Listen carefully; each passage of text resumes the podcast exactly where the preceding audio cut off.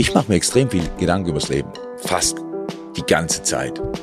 Und ich habe keine Ahnung, ob das zu Weisheit führt. Das führt zu meiner Sichtweise. Und die halte ich nicht für die einzig richtige. Es ist nur die, die ich vertreten kann. Und ich vertrete die so auf der Basis des von mir Verstandenen. Und auf einmal Option ohne Ende. Montagmorgens aufgewacht und das Telefon war, der Anrufbeantworter war voll. Ich hä, was ist hier los? Und dann, wenn man die Auswahl hat, dann kann man ja dem sozusagen Herzen folgen. Ja, klar. Und das habe ich getan. Borussia Dortmund, gelbe Wand. Und es war Arsch auf Eimer. Kann man sicher so sagen. Ich hatte mehr Glück als Verstand. Dass ich das, was ich, einzige, was ich echt machen wollte, machen darf. In so einem Verein. Für so lange Zeit. Wenn ich keinen Bock hätte, ich wäre der größte Hammel auf dem Planeten. Ich würde das überhaupt nicht verstehen. Könntest du, philosophische Frage, jeden Verein trainieren?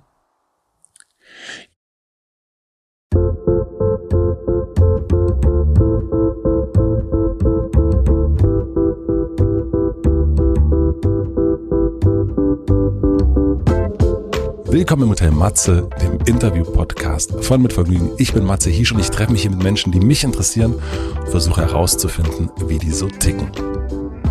Mein heutiger Gast ist Jürgen Klopp. Jürgen Klopp ist Fußballtrainer und ich würde behaupten, den kennt man. Als Trainer hat er angefangen bei Mainz 05. Erst war er der Spieler von Mainz 05, dann wurde er Trainer und zusammen haben sie es geschafft, dass sie von der zweiten in die erste Liga aufsteigen konnten. Dann hat er gewechselt, ist zu Borussia Dortmund haben sie es geschafft, dass sie zweimal deutscher Meister geworden sind. Jürgen wurde Fußballtrainer des Jahres und dann ging es nach sieben Jahren weiter. Seit 2015 trainiert er den FC Liverpool.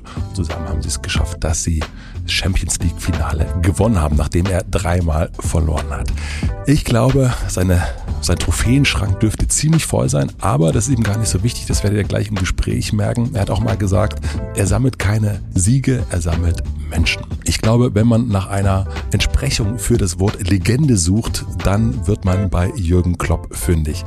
Legendär sind seine Gefühlsausbrüche am Spielfeldrand. Legendär sind auch seine schlagfertigen Antworten bei Pressekonferenzen. Aber für mich legendär jetzt seit diesem Gespräch ist seine Haltung zum Leben. Das ist wirklich, wirklich was Besonderes. Ihr werdet es gleich hören. Ich durfte ihn besuchen. Er ist hier in Donau-Esching. Ich durfte in sein Hotelzimmer heute mal rein und mit ihm sprechen und kann jetzt nichts weiter sagen als ich wünsche euch viel Vergnügen im Hotel Matze mit Jürgen Klopp. Welche Rolle spielt Herkunft für dich? Also dir ganz in der Nähe von dem, wo du aufgewachsen bist, eine Stunde, glaube ich, ne? Ja, ungefähr. Ähm, also eine, wichtig, eine wichtige nicht im Sinne von das mir wichtig wäre, aber ich glaube, dass es uns wahnsinnig geprägt hat.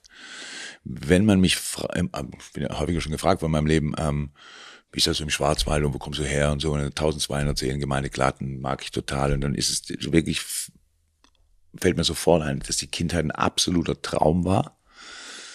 Und die Jugend wurde dann ein bisschen anstrengend, weil es einfach schwierig war, von A nach B zu kommen und die Buslinien waren nicht im Schwarzwald war es noch so, wenn du den Bus verpasst hast, dann bist du gelaufen. Fertig. Ja, das klingt ja so, als wäre es direkt nach dem Krieg gewesen. Das war es jetzt nicht. Also ähm, war ja schon in den äh, ja, späten 70ern, wo wir dann so angefangen haben, so einen Bus zu fahren und da wäre das ja eigentlich schon gegangen. Also das das, aber es war, ich wurde total geprägt davon, dass ich machen konnte, was ich wollte, im Sinne von mich ausleben als Kind. Und ähm, das haben wir gemacht, weil es alle Möglichkeiten gab. Also ich würde jedem, jeder Familie empfehlen, die Kinder auf dem Land großzuziehen, sagen wir es mal so. Und so hat es mich geprägt. Also ich fand das einfach ganz, ganz toll. Und finde es jetzt toll, wenn ich hier bin, weil es hier genauso aussieht, sozusagen in Donaueschingen, wie es bei mir aussah, äh, wo ich eben herkomme. Kennst du so Heimatstolz? Nee, habe ich nicht so richtig. Vielleicht entwickelt man den später. Ich bin mit 20 schon weg. Ich weiß gar nicht, ähm, ob das dann, wenn ich da noch geblieben wäre, ob das dann gekommen wäre, aber das habe ich nicht so richtig. Also sowieso nicht auf Baden-Württemberg bezogen. So, ich bin total gerne, ich bin total gerne in Deutscher, empfinde es als großes Glück, sozusagen, muss man auch sagen, haben wir alle irgendwie Glück gehabt, dass wir nicht irgendwo mhm. ganz anders auf die Welt gekommen sind. Aber empfehle keinen Stolz darauf, sondern einfach mag es. Und wenn es aber woanders wäre, wäre es jetzt auch nicht schlimm gewesen. Also ich meine, gerade so in Zentraleuropa, das lebe ich in England seit acht Jahren. Die sind so ähnlich. Mhm. Ähm, sind nur, Ja, ist es so? ja, na klar. Wetter gehabt, also die, die, die T-Shirt-Wetter beginnt bei 9 Grad oder sowas und Windstärke 20. Das haben wir nicht. Ja, das stimmt. Sie werfen mehr Minze ins Essen und so weiter, aber ansonsten ähm, sind wir uns natürlich sehr ähnlich. Ähm, und dieser Teil Europas, da hätte ich überall auf, ähm, aufwachsen können. Die Aufgeregtheit im, im südlichen Europa wäre vielleicht nicht so richtig meins gewesen. Ähm, also diese extreme Emotionalität, so was man nicht aufgeregt, aber die extreme Emotionalität, die man so manchmal mitbekommt, da denke ich, ja, ist schön, aber bin ich halt nicht. So, aber mit den anderen, so was in den Norden geht, Norweger, Schweden und so weiter, wahrscheinlich, da wäre alles in Ordnung gewesen und es hätte mir genauso gut gefallen wie Deutschland. Du nimmst dich weniger emotional wahr? Also ich hätte ja gedacht, du bist, du bist ja eigentlich ein Das Spanier. Ja, das ist das Trugbild. ähm, Verstehe ich total, weil man mich in der Öffentlichkeit ja immer im, äh, hauptsächlich beruflich sieht, zum Glück, ähm, und ich auch noch privat. Ähm, müssten wir jetzt nochmal andere Leute fragen, habe ich auch schon lange nicht mehr gemacht, aber ich glaube, ich bin extrem ruhiger Zeitgenosse. Nur halt nicht am Spielfeld. Also, das ist irgendwie schwierig hinzukriegen. Weil gestern haben wir ein Testspiel gehabt, das hätte einem jetzt auch völlig egal sein können. Irgendwie war es mir aber nicht. So. Und ähm, ja, viele Leute getroffen, die mir so gesagt haben, boah, bist du schon aufgeregt, ja? Sag ich, ja gut, wenn ich das nicht mehr mache, dann war ich einen Tag zu lang im Job irgendwie. Nee, aber links und rechts davon bin ich tatsächlich äh, eher ein ruhiger Zeitgenosse. Ja, Da kommen wir noch später zu, glaube ja ich. okay. Ich würde ähm, gerne noch das, äh, das Thema Stolz noch, äh, noch weiter verfolgen. Und zwar habe ich mich gefragt, ob du auf etwas stolz bist und was es genau ist, worauf du stolz bist. habe ich tatsächlich, ähm, jetzt haben wir jetzt irgendwie 14 Tage ungefähr wieder eine Vorbereitung, habe den ganzen Sommerurlaub verbracht mit Familie, also meine Frau, unseren beiden Söhnen, deren Familien ähm, und war total stolz auf beide Jungs. Ja. Und habe das, weil ich das Gefühl tatsächlich nicht oft habe, ist mir so extrem aufgefallen, was für tolle Kerle das einfach geworden sind. Einfach so selbstständig, kann sich unterhalten über alles, haben nicht über alles die gleiche Meinung. Und trotzdem sind sie vernünftig, haben gesunden Menschenverstand. Da dachte ich so, also haben wir echt gut hingekriegt. Also wir sind ja Patchwork, Ja. logischerweise. Die beiden sind jetzt auch nicht, also nicht blutsverwandt sozusagen, aber sie empfinden sich als Brüder. Ich weiß nicht genau, wie Ulla das hingekriegt hat, aber das ist sensationell. Du ja auch. Ja, ja, aber ich war nicht oft dabei. Ja. ja, ja, klar. Ich bin, war, ich bin schon länger der, der väterliche Freund sozusagen. so seit sie, spätestens seit sie Abitur haben und irgendwie wussten, was sie studieren wollten, war ich ja raus aus der, aus der, ähm, aus der Mitsprachenummer. Dann dachte ich, ja, jetzt ist alles fein, jetzt, jetzt zieht er das noch durch und ist auch gut. Dann können den Rest alleine gehen, immer als Fangnetz immer da, aber ansonsten quatsche ich da nicht mehr groß mit. Und gerade da haben sie sich so toll entwickelt, finde ich. Und das, das, da habe ich gemerkt, darauf bin ich echt, da war ich echt stolz. Das war cool. Und ist das Stolz etwas, was du dir gar nicht so sehr erlaubst? Also so, ne, man könnte ja auch, also man könnte auch sagen, das habe ich geschafft oder die Mannschaft oder es gibt ja ganz viel, was du auch erreicht hast, aber ich habe das irgendwie so in der Vorbereitung habe ich gedacht, irgendwie erlebe ich den nicht aus der Ferne als einen stolzen Menschen irgendwie. Also Ich weiß nicht genau, ich, ich, ich weiß nicht, was man machen muss, um es zu empfinden. Also Das ist jetzt so passiert. Ähm, und bei den anderen Dingen, wenn man es jetzt beruflich sagen wollte, also immer rückblickend sagen, ja, das gewonnen, das gewonnen, da fällt mir halt auch gleich ein, ja, und das verloren und das verloren. Also das nicht, dass es schlimm wäre, so einfach sind auch Tatsachen. Ähm, und ich habe da noch nie Stolz empfunden, ähm, weil wahrscheinlich die Erwartungshaltung irgendwie an mich selber, von mir auch so hoch ist, dass wenn man etwas schafft, heißt nicht, ja, boah, das hast du jetzt geschafft, sondern ja, solltest du ja auch, hast du gute Mannschaft zur Verfügung, weiß ich was, hast dies und das gemacht und so weiter, so viele Leute, die dir dabei helfen, also irgendwann soll es ja auch mal klappen. Ähm, und ich habe das da tatsächlich noch nie empfunden, das stimmt, aber das mag sich ändern, wenn ich nicht mehr im Beruf bin, zurückgucke und dann denke, oh, haben wir schon nicht schlecht gemacht, da bin ich schon ein bisschen stolz drauf. Aber heute, aber Stand heute ist das noch nicht der Fall gewesen. voll interessant. Weiß ich nicht, ist einfach, es so ist es. Ja. Ja. Ich freue mich total. Also ich kann sagen, dass nach gewonnenen Spielen, Erfolgen, nicht gewonnenen Spielen, aber nach großen Siegen, und es hat sich bis heute nicht geändert, ist die Erleichterung viel, viel größer als die Freude. Das ist Wahnsinn. Also wie groß das ist. Ich wundere mich manchmal, dass ich mich auf den Beinen halten kann. So groß die Erleichterung ist, hingekriegt zu haben. Im Gegensatz zu dieser überbordenden Freude, wo die Arme nicht mehr runterkriegst. Das ist einfach wirklich so dieses, äh, ich überlege gerade in, in, aus meinem Leben, aber mir fällt das erste ein, ist irgendwie äh, aus einer kniffligen Situation in der, Verkehr, in der Verkehrssituation, wo man denkt so, boah, das hätte echt schief gehen können. Mhm. Ähm, ist das das Gefühl? Nicht ganz genau gleich, aber sehr ähnlich. Ja. Äh, sehr ähnlich, weil sich ja, ähm, naja, es ist etwas, der, der Unfall in deinem, in deinem Beispiel ähm, ist der, der, der Champions League, der Champions League Finalniederlage ja nicht unähnlich. Mhm. ähm, und dementsprechend verstehe ich total, äh, ja. Also ich habe, als wir das, nun dieses eigentlich mal, weiß nicht, viermal im Champions League Finale nur einmal gewonnen, also ich weiß, wie es sich anfühlt. Und als wir es dann gewonnen hatten, war tatsächlich mir ganz, ganz wichtig, dass ich, in, ich wusste, wir haben es 2-0 geschossen, kurz vor Ende und so weiter. Und als er noch eine Minute zu spielen war, wusste ich sogar ich, okay, das haben wir jetzt gewonnen. Und dann wollte ich zu meinem Kollegen gehen und ihm einfach, also es gibt ja gar keine richtigen Worte in dem Moment. Das war, kann ich am besten sagen, weil egal was da jemand sagt, ist einfach, reicht nicht, hilft nicht. Und trotzdem war es ganz wichtig, ähm, zuallererst mal mit ihm kurz zu reden. Weil ich weiß, wie man sich fühlt, wenn so ist. Ähm, und ähm, dann erst ist so ein bisschen das andere dazugekommen, ähm, dass man sich darüber freuen kann, dass es passiert ist. Und was habt ihr besprochen? wenn du das erzählen willst? Ich habe ihn gratuliert zur Leistung, weil das wird ja im Leben generell ähm, zu oft vergessen, was der Verlierer dieser Geschichte bis dahin, bis er den verloren hatte, eigentlich geleistet hat. Das als wäre das einfach nichts mehr wert. Das habe ich noch nie verstanden. Jetzt werden Leute sagen, ja klar, du hast so oft groß verloren. Na klar, legst du darauf Wert, dass man anerkennt, dass die 364 Tage davor nicht so schlecht waren. Es war aber tatsächlich schon beim ersten Mal so, als ich groß verloren hatte, dass ich gedacht habe, ja, aber alles andere war richtig cool und jetzt haben wir diesen einen Schritt nicht gemacht. Hat es dann keinen Wert? Das mhm. kann ich nicht verstehen.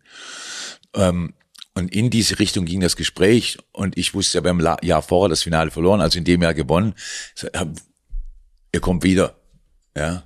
Ähm, und das ähm, fühlt sich schrecklich an, aber ihr kommt wieder. Und ähm, das war das, was ich ihm sagen wollte. Man müsste Maurizio Pochettino fragen, was er davon überhaupt mitbekommen hat, weil ob man in dem Moment ähm, überhaupt aufnahmefähig ist, weiß ich gar nicht. Aber äh, ja, wirklich interessant. Das stimmt wirklich, weil das dieses, es wird ja immer danach gemessen. Du weißt, ich bin kein Fußballfan. Ähm, Deshalb sprechen wir heute übrigens. Ja. Äh, also vielleicht kommt die Leidenschaft noch heute. Mhm. Aber ja, dieses, äh, dass man, dass Menschen so enttäuscht sind, das habe ich natürlich auch, sowas kriegt man ja mit. Äh, da ist der Klopp mit seiner Mannschaft äh, im Champions League Finale oder eine andere Mannschaft haben verloren im Finale. Und da denke ich auch, meine Güte, aber die sind bis ins Finale gekommen. Das ist doch total krass. Aber dass dann in so einem Moment diese Niederlage über alles steht. Der Fußball hat ja nicht, also außer dass er ganz viele Leute begeistert und das tut er mich schon ein Leben lang, aber jetzt haben wir ja keine in allen Bereichen so eine übergeordnete Relevanz, haben wir ja nicht.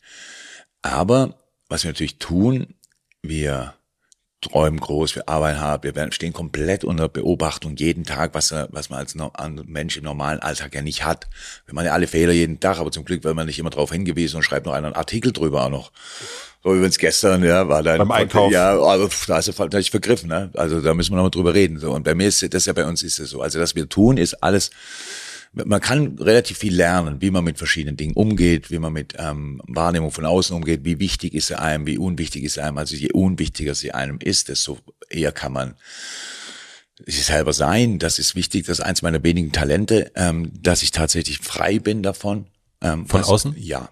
Also ich mag schon auch lieber, dass mich die Leute mögen, aber da ich es ja nicht beeinflussen kann, kümmere ich mich auch nicht drum. Mhm. Also sagen wir es mal so, ich kann jetzt nicht irgendwie jedem nach dem Mund reden und das, weil das ist ja der Tag nicht lang genug. Ähm, ich versuche einfach, mich in so einem legalen Rahmen zu bewegen mit dem, was ich sage, dass ich jetzt nicht allen ständig auf den Füßen stehe. Weil das macht ja auch keinen Sinn.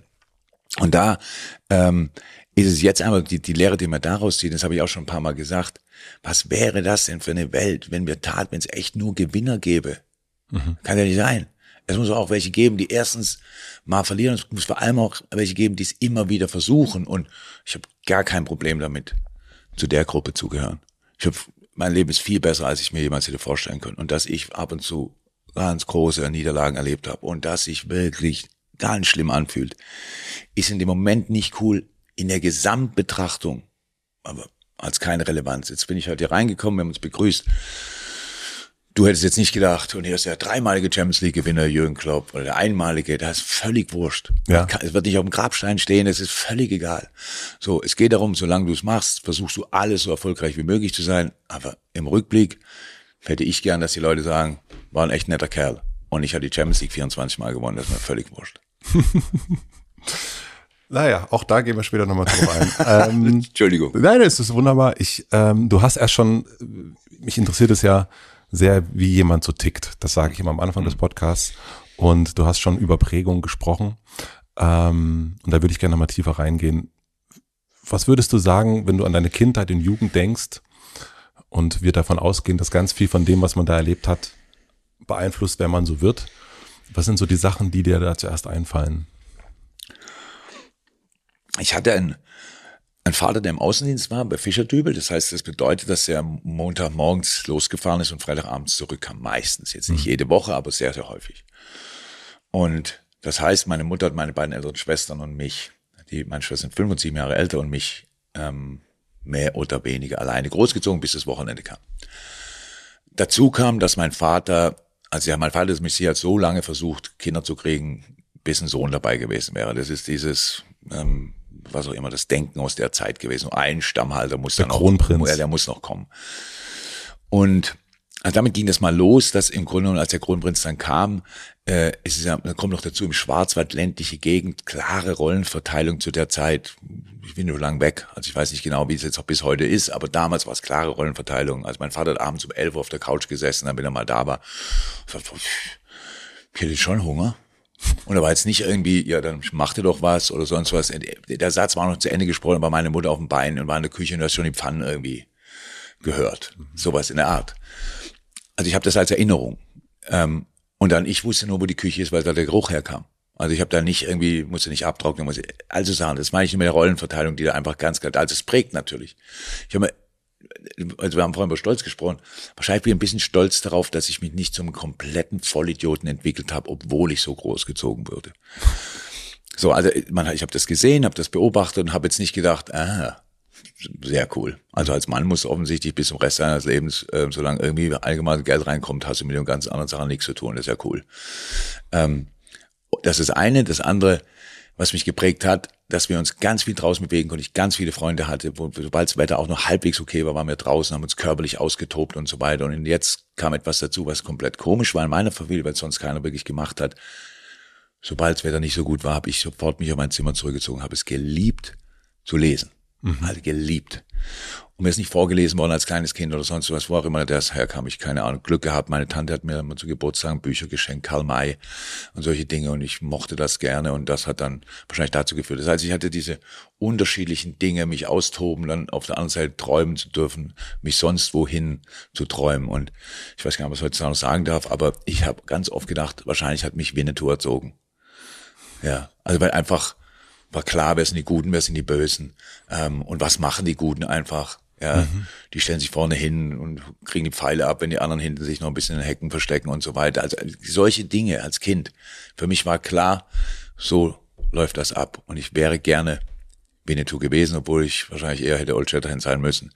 Ähm, und das ist das, was wenn ich an meine Kindheit denke, dass ich einfach ähm, entweder gekickt habe oder irgendwie am Träumen war wenn man so will. Und die Schule so zwischendurch hergelaufen. Da habe ich, da hab ich nicht einmal geschwänzt, weil all meine Freunde hingegangen sind. So, deshalb, mit denen ich heute noch Kontakt habe. Und das ist alles das, was dich in dieser ländlichen Region, wo du einfach nicht so viel Ablenkung hast, wo du nicht so viel machen kannst, wo du diese zwei, drei Dinge machst, wo du einfach Beziehungen knüpfst, die eben auch fürs Leben reichen.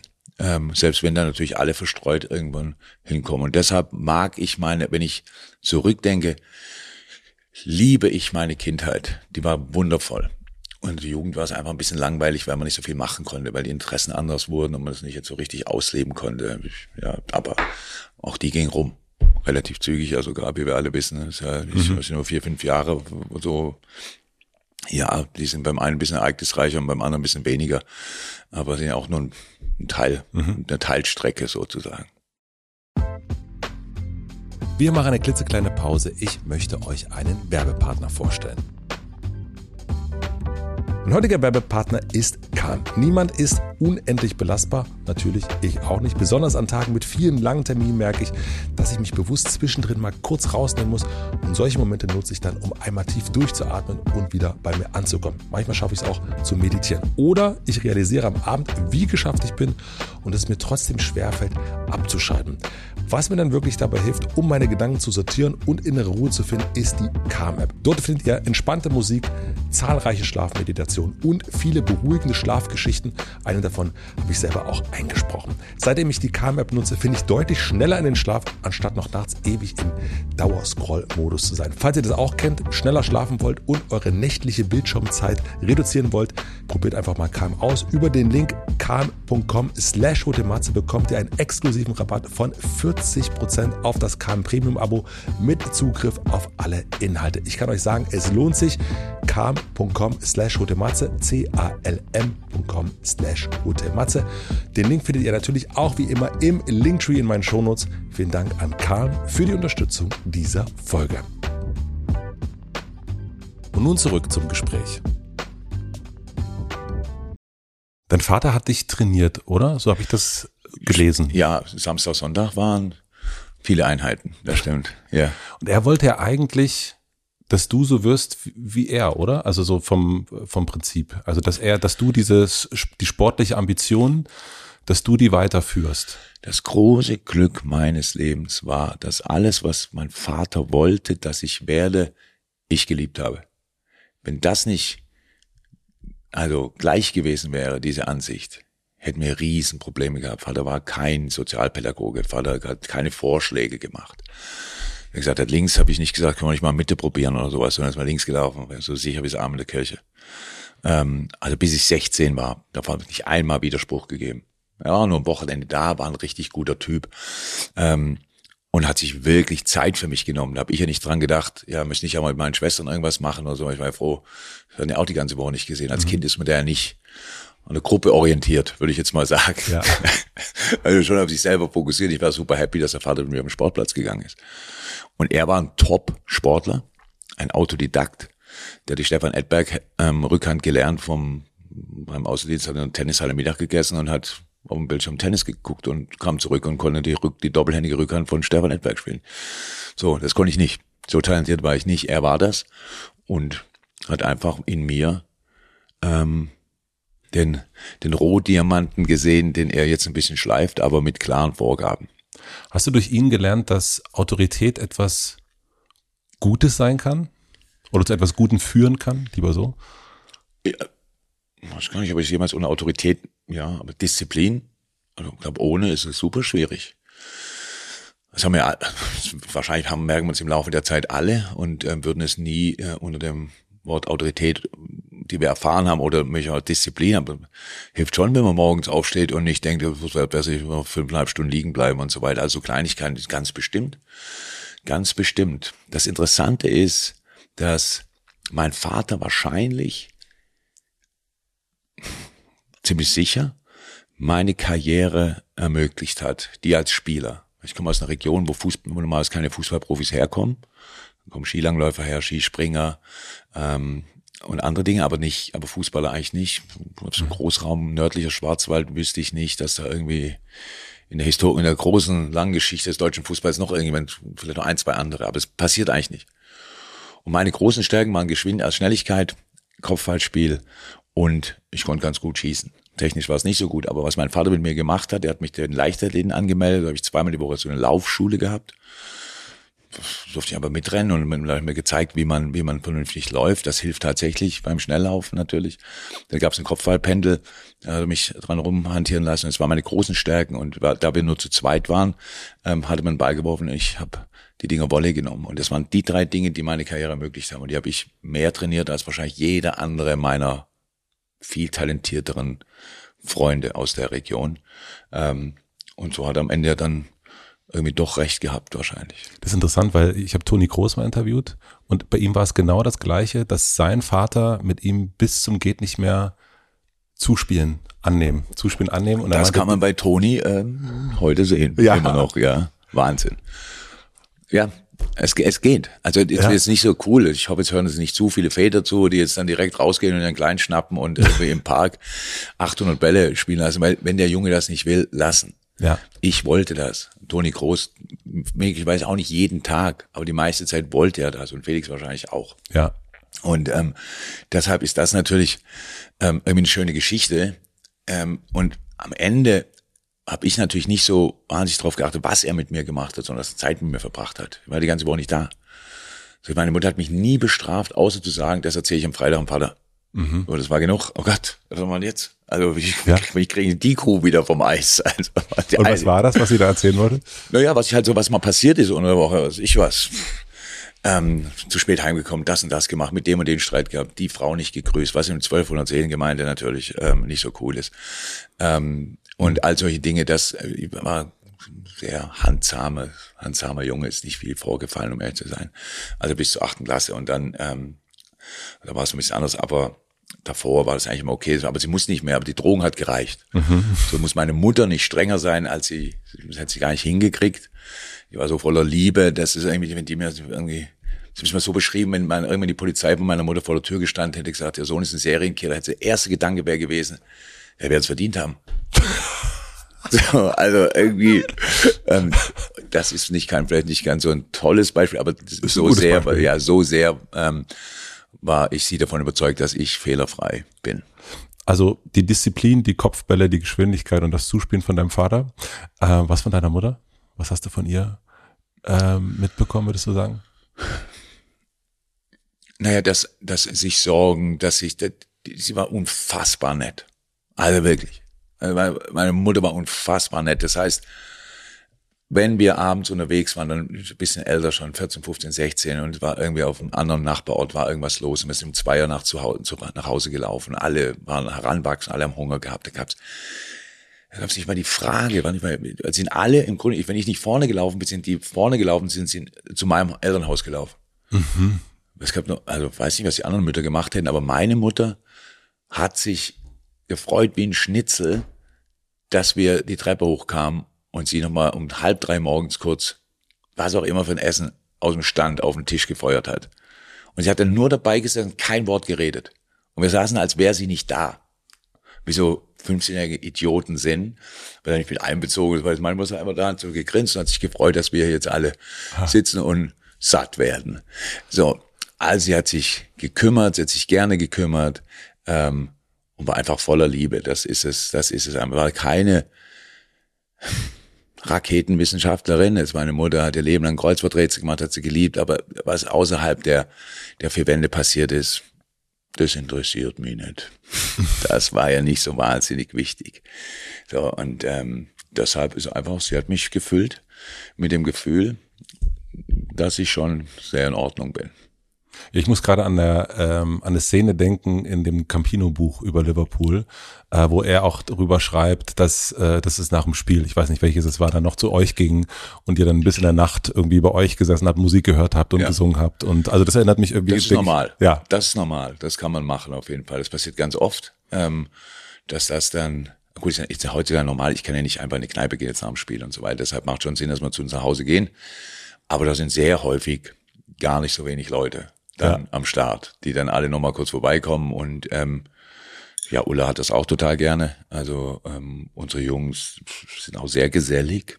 So, also das sind schon auch, ähm, das sind eigentlich die wildesten Partys, die wir jemals hatten, weil ansonsten draußen können wir ja keine feiern. Also finden die normalerweise bei uns in der Küche statt. Der wird in Liverpool genannt The Real Boardroom, ah, unsere Küche. da werden eigentlich die Entscheidungen getroffen. dann lass uns ein bisschen über Fußball reden. Unbedingt. Ähm, ähm, und zwar Mainz 05. Da fing es zumindest nach meiner Erfahrung, meiner Recherche für dich an als Trainer. ähm, und du warst ja vorher Spieler. Ja. Ähm, wenn du jetzt, wir sind jetzt hier mit Liverpool, also du bist hier mit Liverpool, ich nicht. Ähm, und wenn du das mal vergleichst von damals zu heute, wenn man sich so Videos angucken würde, wie du damals trainiert hast, wie du heute trainiert hast, was ist so der größte Unterschied, der dir einfällt? Jetzt unabhängig von, das ist jetzt alles viel größer, Ja, das ist jetzt, äh, Naja gut, der große Unterschied ist natürlich, ich habe damals vermutet, zu wissen, was ich mache, war mir aber nicht hundertprozentig sicher. Ähm, und heute bin ich mir da viel sicherer, weil ich viele schon mal, vieles schon mal gemacht habe und einfach weiß, wie es geht. Also von vielen Dingen damals ganz früh angefangen. Ist, ich bin ja tatsächlich über Nacht zum Trainer geworden, also gespielt und ein Trainer geworden. Und das Problem am, am Trainerberuf ist, dass es ganz wenige Leute gibt, die du wirklich fragen kannst. Ähm, wenn du es dann zu häufig machst, dann wirst du praktisch zu einer 1B-Version von den Leuten. Macht jetzt auch nicht so richtig Sinn, weil dazu bist du einfach zu oft alleine ähm, in der Verantwortung und so weiter. Das sollte also auch nicht passieren. So, du versuchst also dich so selber da so durchzuwurscht. Und zumindest war es bei mir so, ich hatte nicht mal einen Trainerschein.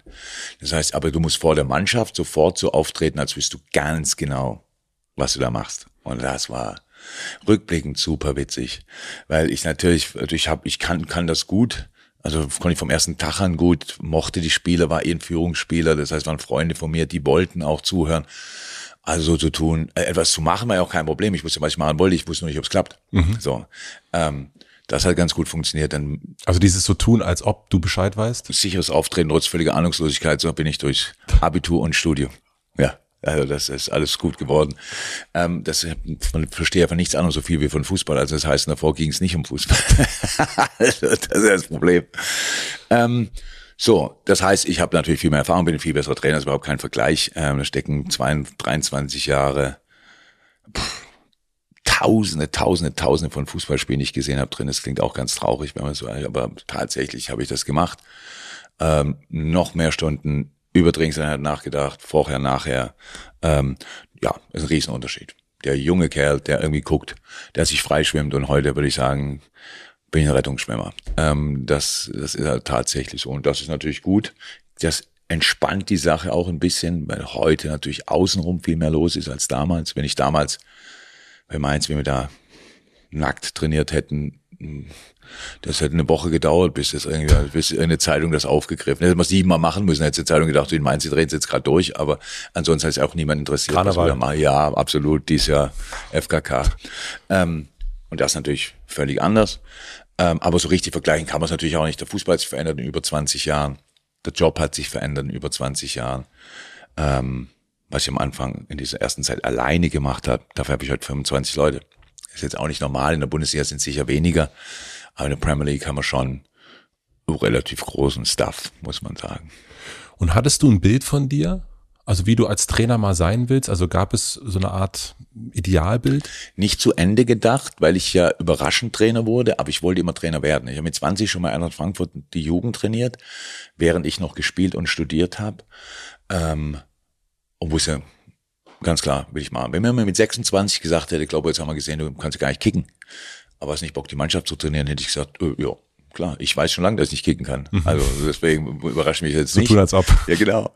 Ähm, das überrascht mich jetzt nicht. Ähm, und dann war ich 33, hatte noch zwei Jahre, glaube ich, zwei, drei Jahre äh, einen Vertrag bei Mainz und ähm, als Spieler. Und dann ähm, wurde ich Trainer.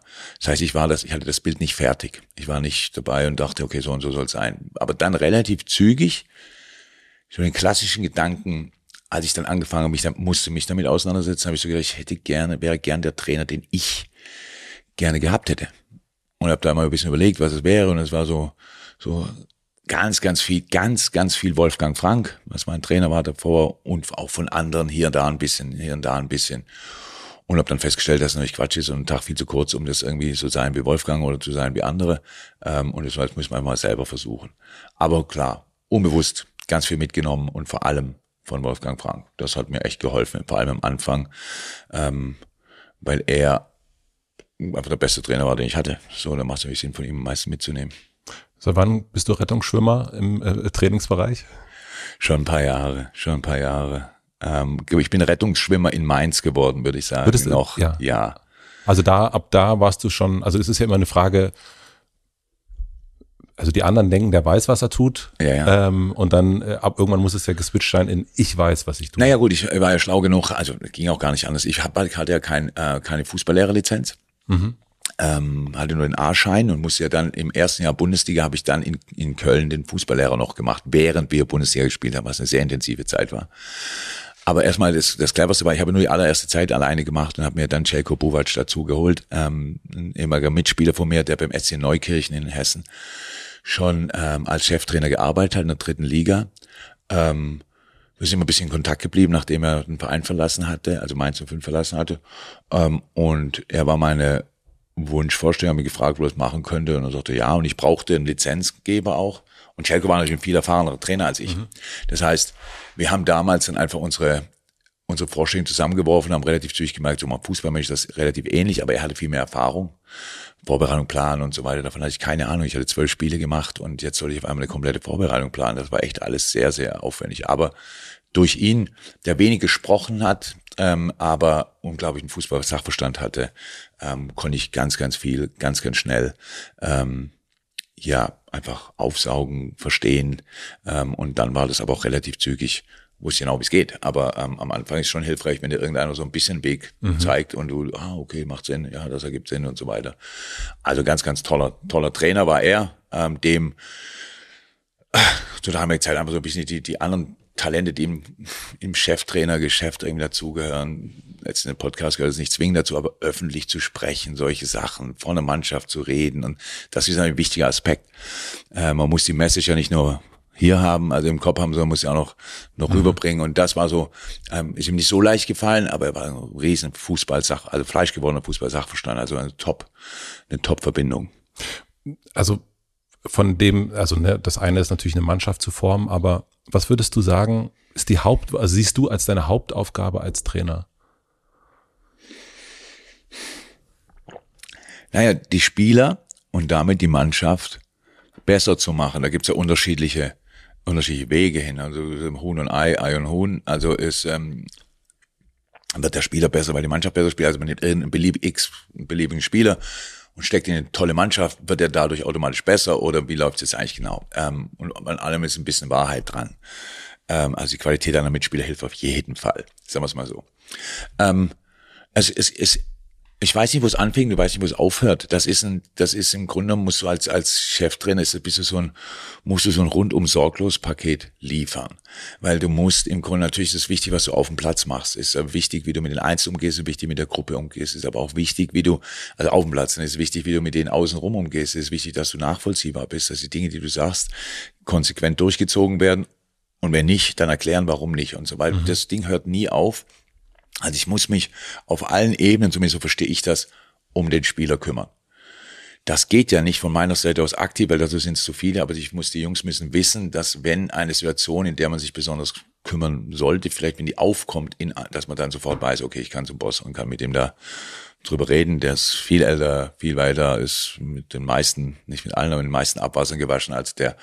Ähm, der weiß da wahrscheinlich ein bisschen was drüber und dass das dann auch passiert und man mit mir darüber sprechen kann. Weil mein Interesse ist natürlich, dass die Jungs in ihrer absolut besten Verfassung sind. Und die wird ja beeinflusst von allem. Mhm. Also, wie wir als Menschen ja nun mal sind.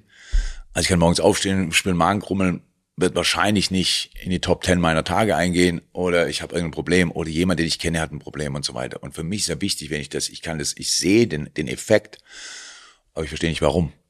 Und deshalb ist ja wichtig, das zu wissen. Und das, was regelbar ist, das muss geregelt werden. Und das, was nicht regelbar ist, dann muss man dabei helfen, das einfach auszustehen. Ähm, und bis es vorbei ist. So eine Situation gibt's ja auch. Und deshalb ist das tatsächlich, der Fußballtrainer ist, und das liebe ich so sehr daran, ist ich verstehe das total von, und das ist natürlich auch das Wichtigste, dass ich was von Fußball verstehe, aber es endet da nicht. Ja, ja. Sondern es, ist, es dreht sich um alles, es dreht sich um den Menschen und das macht mir echt so mit am meisten Spaß. Du bist ja bei Mainz reingestolpert, also in, in, in die Trainerposition. Wenn man mich hat spielen sehen, wird das genau so beschrieben werden. Ja. Reingestolpert. ich habe dich, wahrscheinlich die meisten anderen, das erste Mal deinen Namen, dass ich den gehört habe, als du Trainer wurdest von Borussia Dortmund. Ähm, das ist ja dann eine sehr bewusste Entscheidung zu sagen, ich gehe dahin äh, zu diesem Verein, den ich äh, noch nicht kannte als Spieler oder anders. Was ist das Besondere an Borussia Dortmund? Vielleicht ist es noch immer oder vor allen Dingen damals, dass du da hingegangen bist, dass du dachtest, ja, da die Borussia gehe ich hin. Muss einfach ein, zwei Jahre, ich bin 2008 nach ähm, Dortmund gegangen, 2006 war die WM. Wahrscheinlich haben die meisten Leute mich zum ersten Mal wahrgenommen während der WM, weil da ich als Experte fürs ZDF ah, okay. gearbeitet mhm. habe. Ich, ich sage das deshalb, weil es für mich ein bisschen, ich war jung und ähm, wollte unbedingt, unbedingt, unbedingt als Trainer wahrgenommen werden und nicht als der Fernsehfuzzi. Mhm. Rückblickend muss man klar sagen, dass der das ist ZDF und die Rolle damals so, ja, mit Johannes B. Kerner und, und Urs Meier und die Euphorie in Deutschland und so weiter wahrscheinlich einen großen Einfluss auf meine Karriere hatte. Wollte ich mir ungern eingestehen, weil es würde ja bedeuten, ich habe mich irgendwie den nächsten Job gequatscht oder sowas. Ähm, aber ich war damals Tra Zweitliga-Trainer bei Mainz. 2006, wir sind nach der WM, ja, nach der WM abgestiegen. Also hätten die Leute jetzt auch sagen können, ja, hätte man im Sommer besser also nicht direkt nach der WM, sondern in der Saison nach der mhm. WM abgestiegen. Ja, man hätte mal besser sich um Mainz 05 gekümmert und so mhm. weiter. Aber ist nicht passiert. Die Mainzer, ähm, wir haben das gemeinsam akzeptiert und, und es ging weiter. Ja, und dann wahrscheinlich ist daraus, Aki Watzke hat später gesagt, ja, wir haben gegen Mainz gespielt und dachten, die haben einen mehr. Aber wahrscheinlich war auch er und alle anderen davon beeinflusst, dass ich bei dieser WM so eine neue Rolle gespielt habe, weiß ich jetzt nicht genau. Von außen kann ich es natürlich nicht betrachten, aber wir haben äh, zwei Fernsehpreise gewonnen, glaube ich.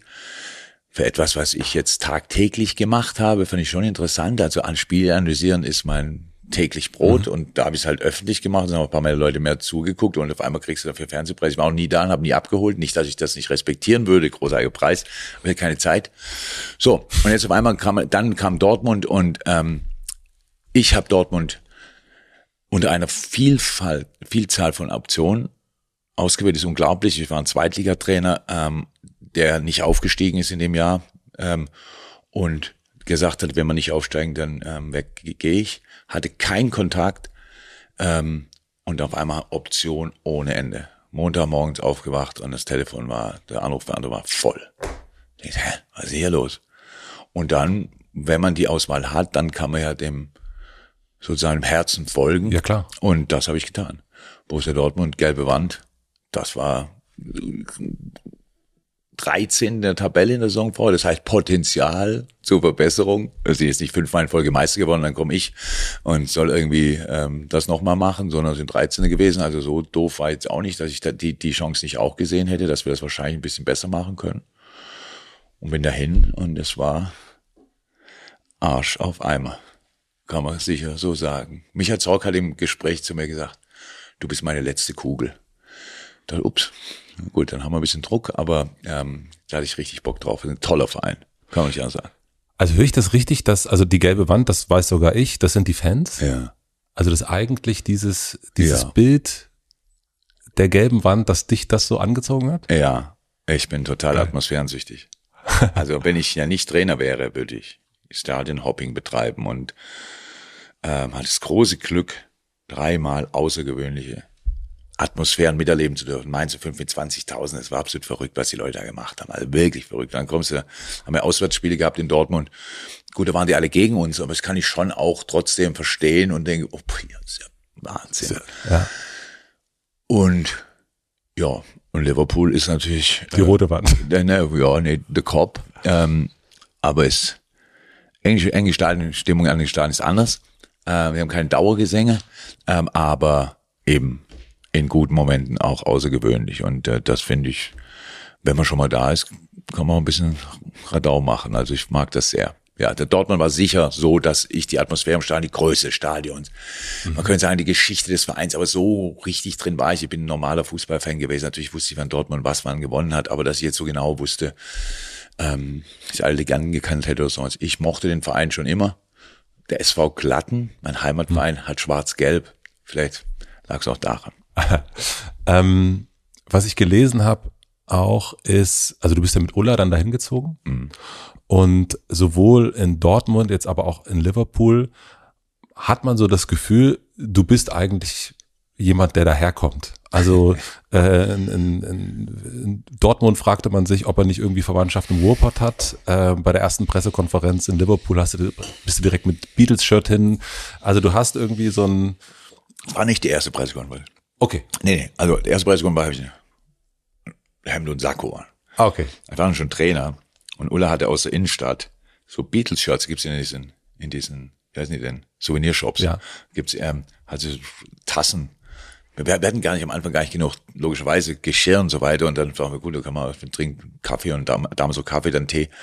Also ein paar Max ist jetzt nicht schlecht, so ein paar große Tassen. Und also Beatles-Tassen und eben T-Shirts mitgebracht.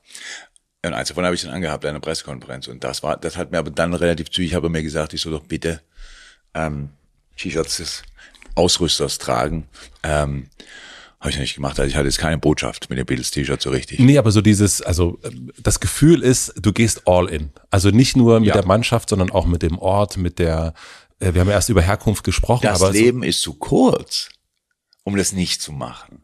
Ja. Warum geht, denn nicht all in gehen? All in, also mit allem zu versuchen, was auch immer, was man hat.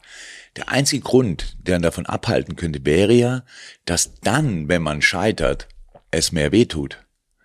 Also habe ich das zumindest verstanden. Und damit das, darum kümmere ich mich, wenn es soweit ist. Bis dahin kann ich nur all in. Es ist wirklich Quatsch. Ich lebe da. Ich lebe jetzt im achten Jahr in Liverpool. Man stellt sich vor, ich würde mich da immer noch als Gast fühlen und sagen, man weiß ich noch nicht, das bin ich ein bisschen komisch bei Engländern und das ist ein bisschen komisch. Wäre kompletter Blödsinn. So. Und es war in Dortmund genauso. Ich hatte nicht vor, so eng zu sein mit den Leuten, wie ich in Mainz war. In Mainz kann ich Leute 18 Jahre. Also, ich hab gesagt, wie soll denn das gehen? Aber nach sieben Jahren gegangen und dachte, oh Gott. Ja, das tut auch richtig weh. Ähm, und genauso war es jetzt eben in Liverpool. Also nicht irgendwie gedacht, ähm, ich muss so tun, als ob 0,0. Ich will das für mich haben, dass ich so mich damit verbinde. Weil sonst finde ich es irgendwie, das Leben ist eine Ansammlung von kleinen Geschichten, um eine große Geschichte draus zu machen. Und beim Zurückblicken, verdammt nochmal, sollen uns, kriegen wir das Grinsen nicht aus der Fresse. Also das ist so der Plan. Und das geht nur, wenn du alles reinpackst und alles mitnimmst, hoch, tief. Und am Ende hoffentlich gesund bleibst und dann guckst dir deinen eigenen Film nochmal an. Mic drop. äh, nein, aber es ist vor allen Dingen, also ich finde es sehr erfrischend, weil es so, äh, was ich, also in der Medienbranche ähm, größtenteils unterwegs, und da gibt es immer so eine Distanz auch, so eine leicht ironische, manchmal auch Sarkasmus, manchmal auch so ein bisschen, man, man eigentlich immer so ein bisschen, also du hast erst das Bild vom, vom Bademeister ähm, so aufgemacht. Und das ist natürlich auch mal Distanz. Man ist nicht mittendrin im Wasser, sondern man ist so am, am Rand und guckt so zu und dann springt man rein und so Ja. weiter. Ähm, aber dass du dieses, ja, dr- drauf scheißen und eigentlich gar keine Distanz haben, sondern zu sagen, okay, da kümmern wir uns später drum, wenn es zu nahe gekommen ist. Ich, ich weiß, was du meinst. Und ähm, ich jetzt gerne, nehme es gerne an als was auch immer, Kompliment oder Ist ein sonst Kompliment, was. Ja, ja. okay. Aber der Unterschied natürlich zwischen mir und Leuten aus der Medienbranche ist, ich bin sehr unabhängig von der öffentlichen Meinung. Also ich, ah, bei mir ist praktisch das Ergebnis metrisch messbar. Wenn es gut ist, kann ich ein echter Penner sein und trotzdem sagen die Leute, macht einen guten Job. Ah, Weiter geht's. Weiter geht's. Das geht in der Medienbranche schwierig. Ja. Generell heutzutage. Generell, ja. Schwierig. Und ich habe zum Glück noch dieses Feld, also solange ich zumindest nicht spreche, wo ich Taten sprechen lassen kann. Also wo ich jetzt nicht noch das erklären muss, groß, ich muss mit der Presse ständig reden und so weiter. Nach Niederlage ist alles andere als vergnügungssteuerpflichtig. Aber ich kann mich in einem Rahmen bewegen, wo ich wahrscheinlich nicht politisch inkorrekt werde, wo ich wahrscheinlich nicht übergeordnete Dinge erklären muss und so weiter, weil das finde ich super schwierig. Also deswegen verstehe ich Leute in Medien, wo man so sagt, okay, ein bisschen Distanz und ich muss mal gucken, ähm, weil ich, ich verstehe gar nicht, wie man heute noch in Medien arbeiten kann. Wow, man läuft ja immer auf so einem Drahtseil und irgendeiner zieht dann runter. Hab neulich von irgendeinem Comedian gehört, also das Programm kommen wir heute, kommen wir jetzt zu dem Punkt, der meine Karriere in zehn Jahren beenden wird und so weiter. Also das ist ja immer irgendeiner, wird ja in zehn Jahren, guckt dann drauf und sagt, ja, damals hast du das gesagt. Ja, Vorbei, Also das ja. geht nicht mehr. Ja. Darfst die Oscars nicht äh, moderieren jetzt mehr. Ja. Zum Beispiel. Und dann, ja, oh Gott, das ist ja ist wirklich anstrengend. Und ich finde es als großes Privileg, dass ich tatsächlich sein kann, wie ich bin. Und dafür schon auch mal auf die, also aufs Maul kriege, klar. Ähm, auch zu Recht. Jetzt nicht immer zu Recht, aber manchmal natürlich zu Recht, weil ich übers Ziel hinausgeschossen bin. Aber dann, ähm, ja, es geht es auch wieder weg, wird es auch wieder weggeblasen, wir können uns wieder wesentlich konzentrieren. Bei an so anderen Dingen hast du das Gefühl, hängen die sich jetzt immer noch daran auf? Das kann ich echt nicht glauben. Hat er jetzt gerade eben einen falschen Flieger benutzt oder hat er das gemacht und hat er das gemacht? Wann ist, wann ist passiert, dass man keine Fehler mehr machen darf, ohne dass man jeden Tag für die nächsten fünf Jahre dran erinnert werden muss? So, und das ist einfach schlimm und das habe ich, empfinde ich als großes Privileg, dass ich ich sein darf und verstehe, dass manche das eben nicht so sein können, weil es einfach echt schwierig geworden ist, finde ich. Aber du bist doch auch, wenn ihr verliert, bist du natürlich doch aber auch, also egal, ob du gestern das Champions League Finale gewonnen hast, bist du doch relativ schnell auch derjenige, wo dann, ja, oh, der kann es nicht mehr oder. Ja, ja. Also du ist ja auch sofort eine Meinung dann dazu da. Oder ja, Ja. hätte doch mal, warum aber, hat er die, denn aber, nicht? aber, aber die Meinung hat ja für mich keine Relevanz. warum nicht? Man kriege ich ja nicht mit. Also ich meine, wir haben Spiel verloren. Wichtigste Information, Wer war nicht gut genug? Weiß ich. Ich habe das Spiel gesehen. Wie könnten die das jetzt schlechter machen als das, was ist? Also hier brauche ich es nicht lesen, was die schreiben. Ich weiß ja schon, was war nicht gut genug. Reicht mir als Information. Arbeiten wir daran. Das Problem ist nicht, was, was die rausmachen. Das Problem ist nur die Zeit zu überbrücken. Wir haben ja Verpflichtungen gegeben, manchmal 17 Interviews nach dem Spiel. Und die Interviews wird, das wird nicht von Interview zu Interview besser oder leichter oder sonst irgendwas, sondern ist echt Arbeit und eine Niederlage zu erklären, ist echt schwierig. Vor allem, wenn man es nicht auf die Mannschaft schiebt und sagt, ja gut, der Blinde, soll ich machen, der muss ja einen Ball über die Linie drücken, dann, dann gewinnen wir das Ding und es kommt nicht in Frage, sowas. Also wird das echt schwierig, ist echt zäh und, und ist und super anstrengend. Gut, dann machen die aus dem Artikel oder aus dem Interview, was auch immer, was sie wollen und die Leute bilden sich daraus ihr, ihr Bild. Und manche Fans sagen, der ist nicht mehr gut genug oder sonst oder so. Also, zum Glück ist ja die Zeit lange vorbei, wo mich das irgendwie existenziell betreffen würde. Das heißt, wenn mich der Verein morgen rausschmeißt, geht's mir trotzdem gut. Und das war ja, weiß ich, nach zehn Jahren im Job irgendwie, weil es, was hast du gedacht, okay, okay, jetzt ist das Ding erledigt, jetzt brauchen wir nicht, aber wegen Geld habe ich nie gemacht, aber jetzt ist auch wirklich wurscht. So, und das hilft. Ja, mhm. so. Ich, mir tun die Trainer total leid, die rausgeflogen sind und nach drei Monaten beim neuen Verein auf der Kippe stehen. Das ist wirklich, wirklich nicht gut.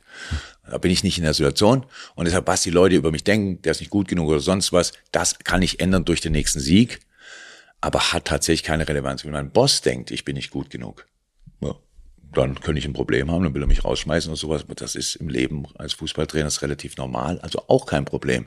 Ich muss mich nur darum kümmern, dass wir das Ding so gut wie möglich machen. Das mache ich damit. Ich bin unabhängig. Wenn ich aber jetzt im Fernsehen oder im Radio oder im Podcast und die Leute sagen, also ein Dreck aber auch. Mhm. Ich sag's einmal, dann sagst du zweite, dann wird's auf Social Media geteilt und was ich was und dann bist du raus. Dann hört dir keiner mehr zu. Und das ist Druck. Ja. Und den habe ich nicht, weil das nächste Spiel wird definitiv stattfinden, ist nicht von mir organisiert, ähm, sondern ich komme dahin und wir haben die Chance, es zu gewinnen. Und das ist ein Privileg. Verstehe. Ja, ist ein, ist ein Unterschied, wirklich. Ja. Ist, wenn du sagst, hast schon so eine Distanz. Und ich verstehe die, weil wir müssen schon gucken, dass man die Leute auch bedienen in gewissem. Wer hat denn die Freiheit? Harald Schmidt vielleicht hat die Freiheit zu sagen, was er will. Ja, das hat er wirklich. ja, oder Markus Krebs, der kann doch, der kann auch jeden Witz erzählen. Ich habe gerade einen, mein Gott. Ähm, also die nehmen sich das Recht raus, aber ja. grundsätzlich ist es echt schwierig. So Dieter Nuhr. Ja. Mit 98 Prozent der Dinge hat er gesagt, hat er recht. Und zwei Prozent kann man drüber diskutieren, aber das macht ihn nicht zum schlechten Menschen oder sonst irgendwas, sondern er sagt's wenigstens. Ja, so. Und dann hast du, dann, da wird von allen Seiten wird er gefeuert und denkst, sag mal, hä, was ist denn passiert? Ja. An welchem Tag habe ich denn irgendwie, wurde ich denn zu alt für den Scheiß? Das ist mir doch gar nicht aufgefallen. aber gut, ja. Ähm, Bisschen abge abgekommen. Ja, wir kommen, äh, du, ja. du, du kommst zurück. äh, dafür bin ich da. Wir sind gedanklich noch in Dortmund oder gehen dahin zurück. Mhm. Ähm, du brauchst es mir nicht erklären, ich habe es wirklich nicht verstanden. Pressing äh, mhm. war das Wort, was mhm. ich x-mal gelesen habe mit dir und ich habe es einfach nicht. Gegenpressing heißt eigentlich. Gegenpressing. Aber ich habe es nicht verstanden. Aber ja. ähm, ich glaube, die, die es hören, die können sich das dann mal angucken.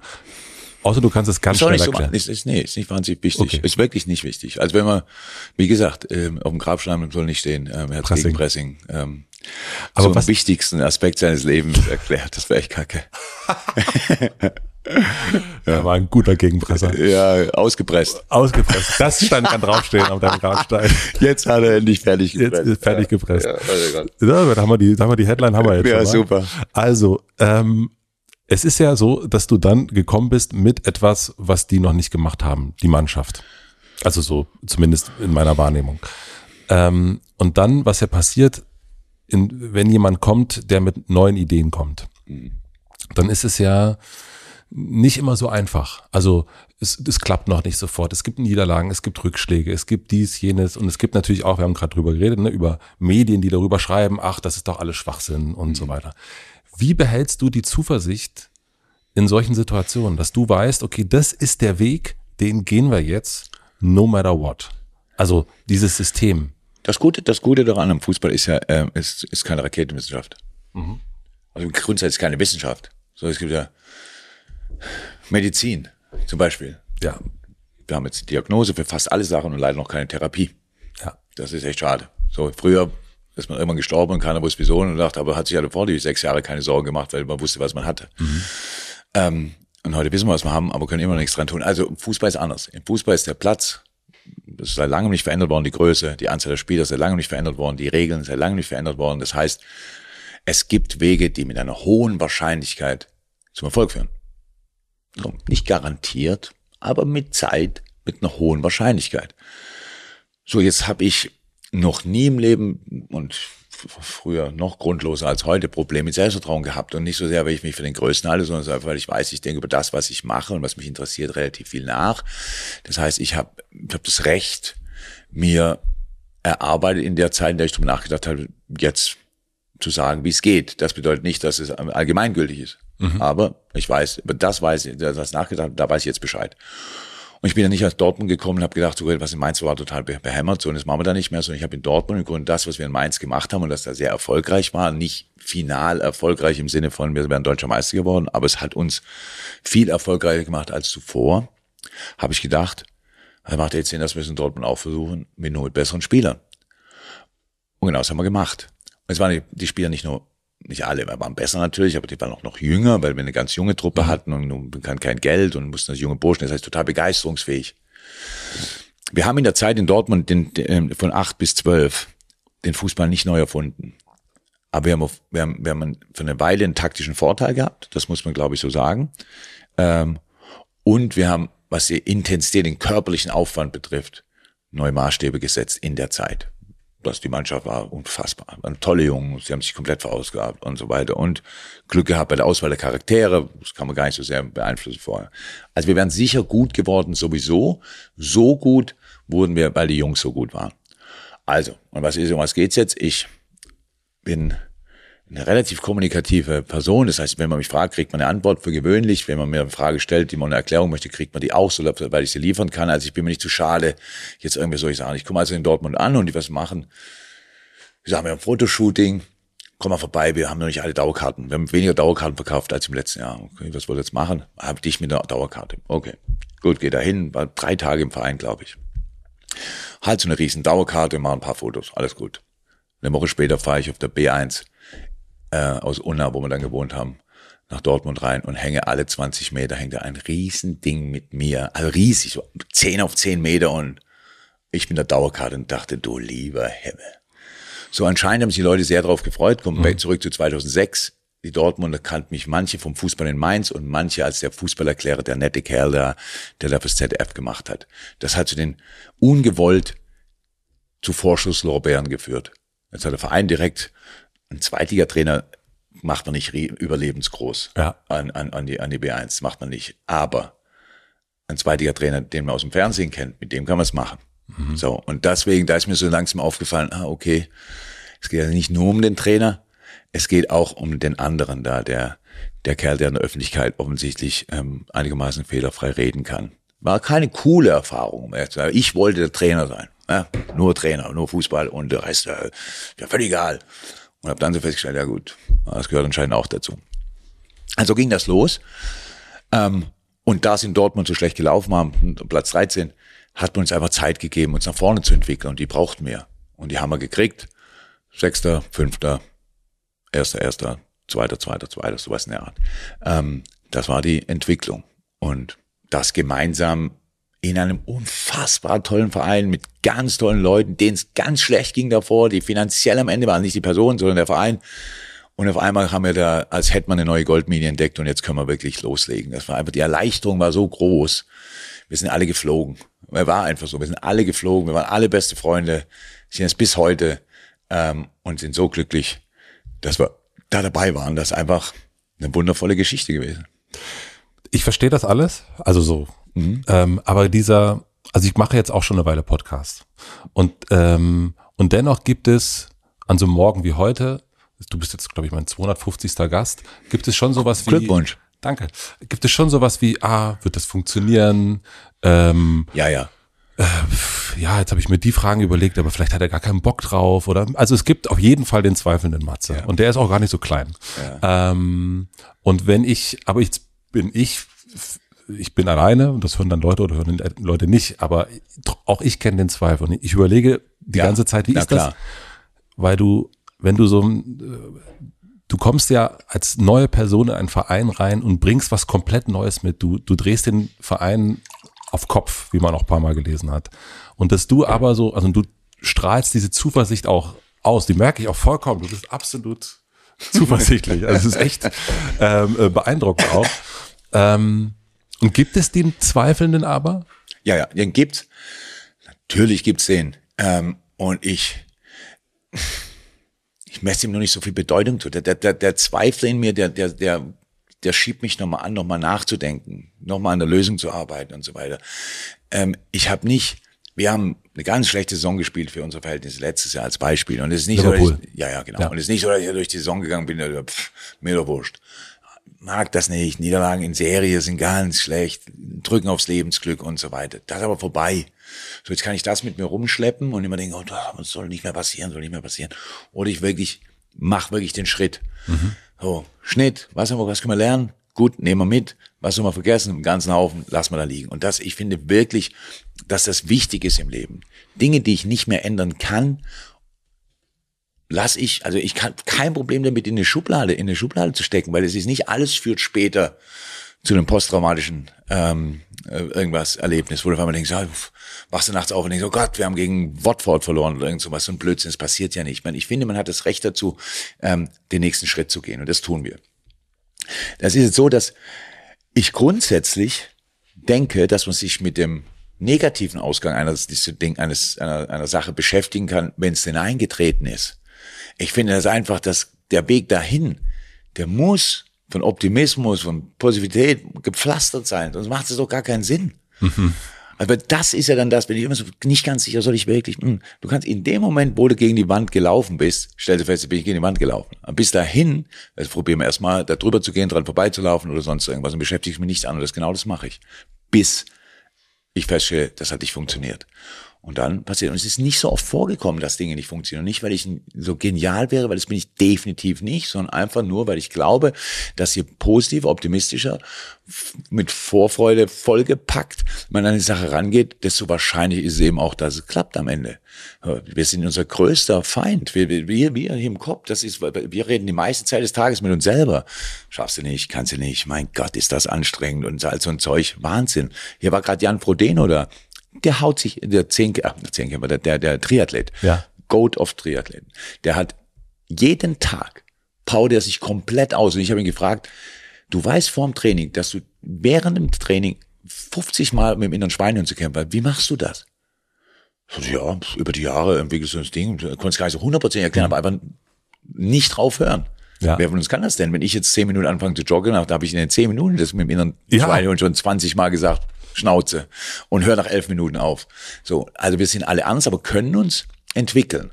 Und dabei helfe ich total gerne meinen Jungs, meine Zuversicht, meinen Optimismus mitzugeben, weil dann, glaube ich, kann man sich auch wirklich, da kann man sein absolutes Potenzial ausschöpfen. Wenn man sich immer selber in mhm. Frage stellt, kann man das einfach nicht. Also das bedeutet nicht, dass es klappt. Also alles zu geben heißt nicht, alles zu bekommen ist und die einzige Chance, überhaupt was zu kriegen. Und deshalb machen wir das und gucken dann, was wir am Ende dafür bekommen haben. Das haben wir in Dortmund gemacht, das haben wir hier gemacht, das haben wir mein ganzes Leben gemacht. Und ich kann nicht sagen, das ist Rezept für alle. Aber für mich hat's mhm. hingehauen. Es wird Leute geben, na ja, hätte schon auch da und da noch, das stimmt hundertprozentig. Aber ich habe kein Problem mit meiner Vita. Wenn andere Leute eins damit haben, ja, das kann ich jetzt nicht ändern. Aber für mich ist das fein. Ja. Ich habe genug gefeiert und auch ab und zu gelitten. Alles in Ordnung mir geht's ja auch immer darum, äh, herauszufinden, was das Besondere an einem Menschen ist. Und ich glaube, ich habe gerade sowas äh, herausgefunden, für mich zumindest in der äh, äh, Beobachtung, weil wir haben heute, als wir hergefahren sind, haben wir darüber geredet, über das typisch, wussten es aber nicht genau, Deutsche, dieses Heute Sonne, ja, wahrscheinlich morgen Regen. Oder äh, ich weiß, ich hab, äh, so meiner Mutter, wenn ich der sage, irgendwie, ja, das und das, ja, aber pff, musst auch die Steuer musst du auch noch zahlen. Ja. Ähm, und so. Also immer. Und sie dieses, hat recht. Und sie hat recht, ja, natürlich. aber es ist äh, dieses Aber, das, äh, was, was, was ich äh, so auch mit drin habe in mir und was ich auch bei vielen Menschen entdecke, dieses äh, ah ja gut, jetzt läuft's gut, aber wahrscheinlich äh, könnte es bald. Und ich merke gerade in dem Gespräch, du bist einfach wirklich dieses personifizierte Cross the Bridge when you reach it. Absolut. Ja. Und das ist was. All, all in. Ja. Or nothing. Ja. Also das ist wirklich, ich, ich, ich kann es nicht anders, also nicht, nicht anders für mich auch nicht erklären. Und ja. jetzt muss man, Und das heißt nicht, dass es auf dem Weg keine Probleme gibt, um Himmels Willen, massenhaft. Gibt's wirklich. Mhm. Und ähm, Schlaglöcher hier und da und so weiter. Nur, das weiß man ja von vornherein, dass es nicht ohne Schlaglöcher hier und da. Ja, klar. Und wieso sollte man sich dann, während man durchgeht und ein Schlagloch da ist, dann drüber aufregen? So, das ist doch mal ein Schlagloch. Wenn man von vornherein weiß, dass eh passieren wird und leicht wird's nicht und so weiter, dann muss man sich nicht, dann, wenn es nicht gerade mal nicht leicht ist, dann alles in Frage stellen, sondern es ist einfach ein normaler Teilabschnitt des Weges. Und, ähm, und auf dem befinden wir uns ständig. Das hat es im Fußball so. Die Saison endet irgendwann und irgendwann beginnt die nächste. Ja, und ähm, das heißt, es geht immer weiter und immer weiter. Das ist irgendwie auch eine traurige Geschichte. Aber es ist tatsächlich ja so, ähm, geht ja immer, kommt da immer eine nächste, ein nächstes Spiel, ein nächster Gegner, eine nächste Saison. Und da, da sind wir. Und ich wundere mich ja manchmal selber. Wir haben jetzt in der Vorbereitung, ich weiß gar nicht, meine wie viele Vorbereitung das ist, aber es waren echt viele. Du hast tausend Spiele schon gemacht in diesem Jahr irgendwann war Ja, und mehr und ja. so weiter. Und ja, ja, wahnsinnig viele. Das heißt, ganz viele Trainingslager. Und ich bin hier und ich stehe morgens auf und ich freue mir ein zweites Loch in Bobbes. Das jetzt und raus und das sind die ganzen Spiele und das Wetter ist okay oder nicht okay und jetzt lass uns trainieren um acht, um halb elf und um fünf und so weiter und hab da richtig Bock drauf und denke selber, oh, es irgendwann aufhört? Also, also, hä? Also ich mach's echt gerne. Und das Wenn es ausgepresst ist. Genau, endgültig dann. Ja. Ähm, du hast auch gerade schon gesagt, alles geben. Hast du äh, äh bei den Spielern kann man das ja so nachvollziehen. Ne? Dann gibt's diese, keine Ahnung, wie schnell ist der gelaufen, wie lange ist der gelaufen, wie viele Tore hat er geschossen. Mhm. Ähm, woran erkennst du, dass du alles gibst? Ja, ist natürlich jetzt nie so messbar. Eben. Aber dass das nicht messbar ist, kann ich ja nicht sagen. Es ist einfach, ich, ich weiß, dass ich die mir zur Verfügung stehende Zeit 100 Prozent dem Erfolg der Mannschaft widme. Aber im Laufe der Jahre gelernt habe, dass diese zur Verfügung stehende Zeit auch von mir bestimmt wird.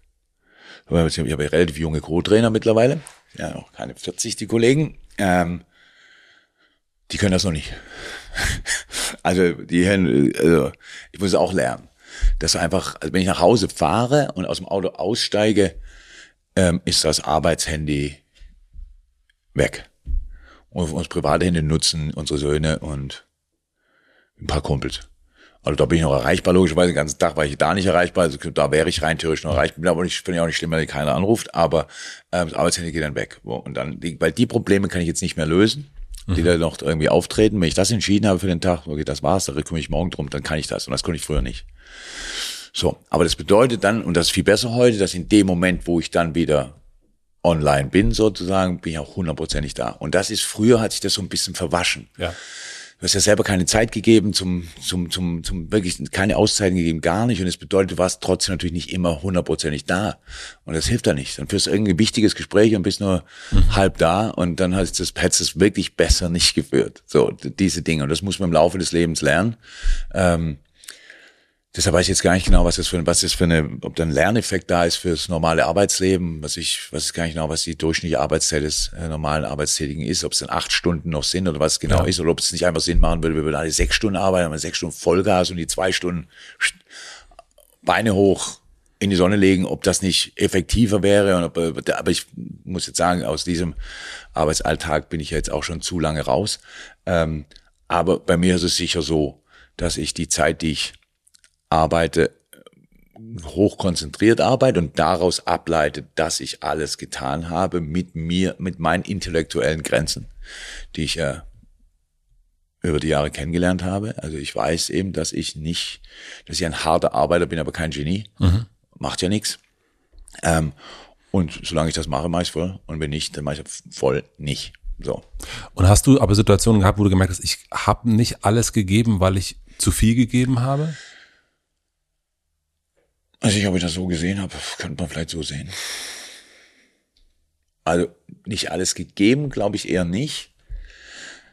Aber falsche Entscheidung getroffen. Unangenehmer Moment. Mhm. Sehr unangenehmer Moment, wo man das so feststellt. Ja, Dazu kommt aber generell, dass wo auch immer das herkommt, weil ich weiß aus Beobachtungen und Gesprächen und anderen Dingen ist bei anderen Menschen auch teilweise auch anders.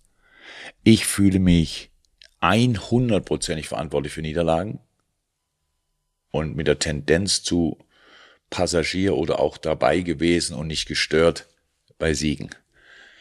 Macht gar nichts, macht mich nicht zu unglücklichen Menschen, ist nur so. Wir haben verloren, gibt's nur Fragen an mich selber. Was, wo ist die Message nicht angekommen? Was haben wir falsch gemacht? Diese Dinge. Wenn wir gewonnen haben, sind alle yippie und alles gut. Und ähm, ich bin der größte Trainer aller Zeiten. Nur für mich ist ja, pff, ja aber Die Mannschaft. ja, und ist tatsächlich so empfunden. Also ich Ja. muss ich nicht spielen oder sowas und denke, ja, nee, das ist die Mannschaft. Nee, nee, nee, also genau das, was ich so denke. Und das ist, ähm, macht's dann in so Momenten, wo du verlierst, ist schon, also diese, diese Nacht nach dem Spiel, ja, die würde ich jetzt auch niemandem empfehlen. Also das ist jetzt nicht so, dass du irgendwie da denkst, ja, pff, 2-0 verloren, macht ja nichts, kommt nächstes Spiel. Das nächste Spiel kommt, aber an, der, an, der, an dem Fühlen der Niederlage, da gibt's kein, habe ich noch keine Alternative für gefunden. Also das, dass ich jetzt das abhake nach dem Spiel noch wurscht, ist noch Das nicht. Na, gar Da bist nicht. du noch in der Vergangenheit. Also ich krieg's nicht raus. Das ist mir dann körperlich, also es ist eher körperlich, als dass es im Kopf ist. Das ist einfach so, oh, ja, das, also ich bin kein toller Verlierer, was jetzt wahrscheinlich viele Leute sagen, ja, weiß ich, habe ich schon gesehen, im Spielfeldrand und so weiter. Ähm, aber generell, das beschäftigt ich. nur, wenn ich am nächsten Morgen wach werde, hat das nächste Spiel begonnen sozusagen. Aber diese Nacht, Diese Nacht an der bin ich noch nicht, die hab, da habe ich noch keine Lösung für gefunden. Und ist das, was du erst sagtest, diese Erleichterung, ist es genau das, dass dieses körperliche Gefühl, was du bei einer Niederlage hast, dann eben nicht kommt? Also das, dieses Erleichtern ist ja genau, es fällt alles so runter, man wird so, man hebt so ein bisschen ab. Das sind ja auch die Bilder, die man so Ja, sieht. Ja, ja, Äh, absolut. Äh, das, das wirkt gerade so ein bisschen, dass das dieses, äh, ja, wie- ja, sich äh, le- leichter machen eigentlich durch einen, durch einen Sieg. Alles ist leichter, alles ist schöner. Im Grunde genommen, habe ich auch schon häufig gesagt, in unseren Spielen geht es natürlich nicht um Leben und Tod. Es geht ums Leben. Um unser Leben. Wir entscheiden, wie es abläuft. Weil jeder von uns geht nach Hause, alles beeinflusst, Nie- Niederlagen beeinflussen unser Leben massiv. Da sagen die Leute, ja, oder verdienen die Millionen oder sonst was. Das stimmt alles. Das hat in dem Moment null Relevanz. Null.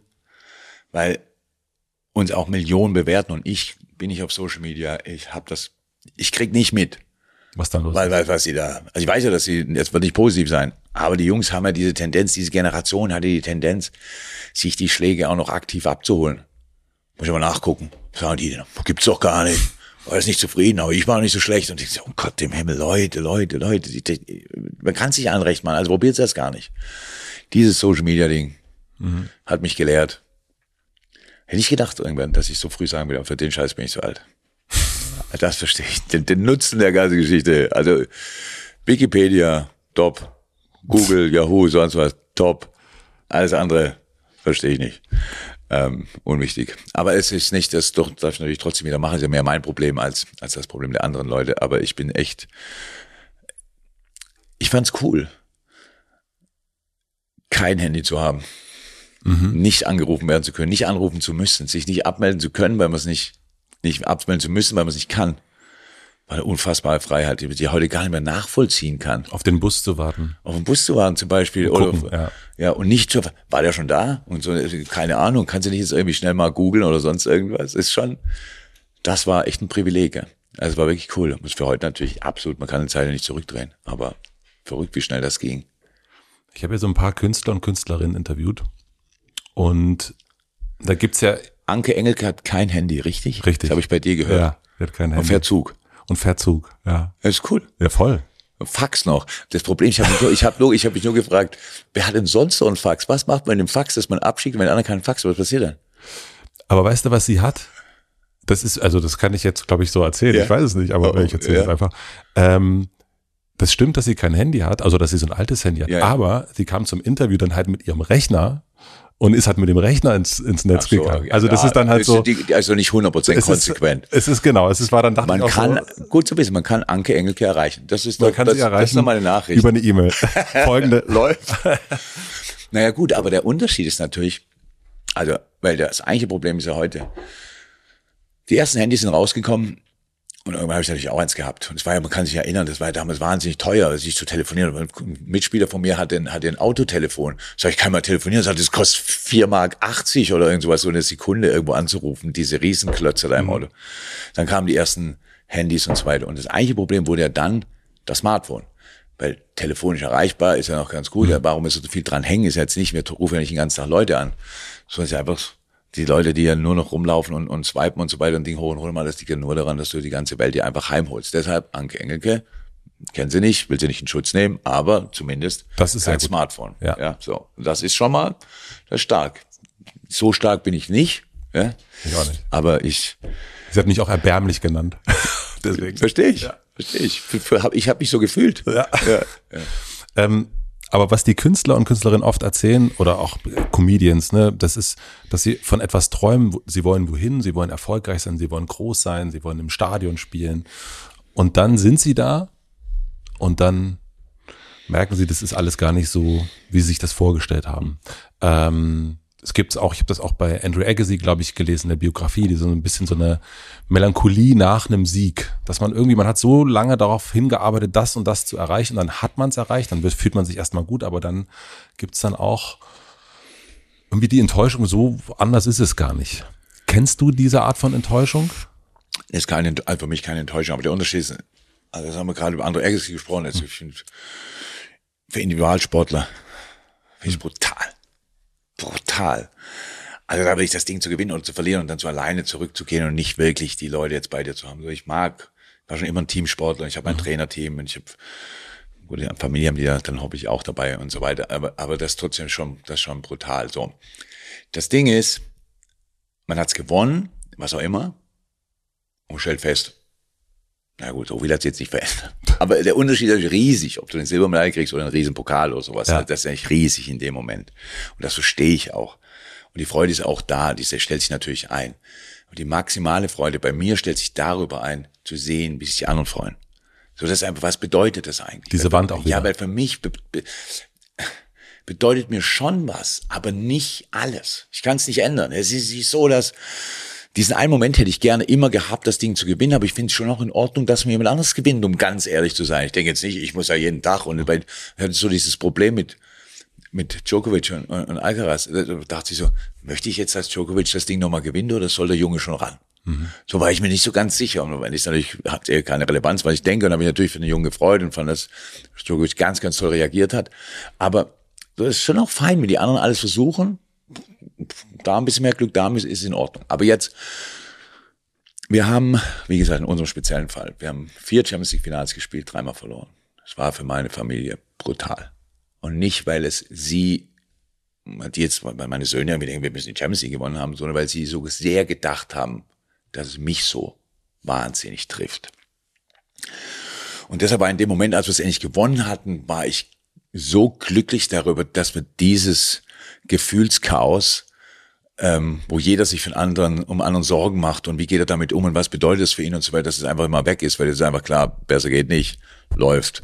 Äh, jetzt können wir einfach mal komplett unbeschwert da durchgehen. So dieses, es hängt schon viel dran und so geht's bei den Jungs auch, das bei den Spielern auch, wo ich so denke, pff, haben die nochmal schon, ich mein erstes Champions League Finale zum Beispiel verloren gegen die Bayern in München, dann denkst du, das ist eine once in a lifetime Situation. Hast du auch gedacht? Klar, ich kannte keine Trainer, die mehrmals im Champions League Finale waren, also, also Deutsche oder, mhm. oder sonstige, also irgendwie so erreichbare Trainer, wo man so gedacht hat, ich habe mich nicht nie für einen außergewöhnlichen Trainer gehalten. Also ich habe nicht gedacht, ja, aber mit mir kriegen mhm. das schon alle hin.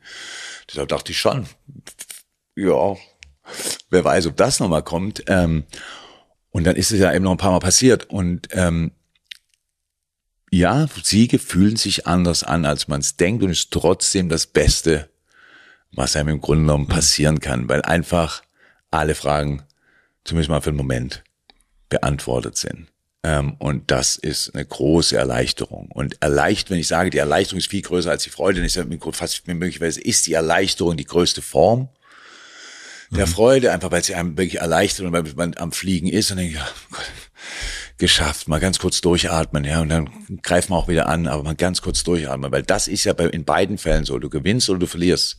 Aber wieder angreifen muss ja trotzdem, wenn du danach nicht deine Karriere beendest. Also ist natürlich mehr, macht mehr Spaß mit ähm, dem Pokal in der Hand als mit einer Silbermedaille. Das weiß ich. Und ähm, ja, deshalb finde ich Gewinne richtig cool. ja, also wirklich richtig cool. Aber noch viel mehr für die anderen Leute. Also ich sehe ich sehe das total gerne. Ich habe die Bilder total gerne Dortmund durch die Innenstadt, die Gesichter der Leute, unsere Fans zu sehen und was es für sie bedeutet, mit Liverpool das gleiche eine Parade durch die Stadt zu haben, meine Familie in die Arme zu nehmen nach, nach, nach so einer Geschichte. Das, das ist wirklich großartig. Und Momente, das weiß ich schon auch, die man jetzt nicht einfach so jeder alltäglich mal erlebt. Und so nehme ich sie auch wahr, als was als ganz Besonderes.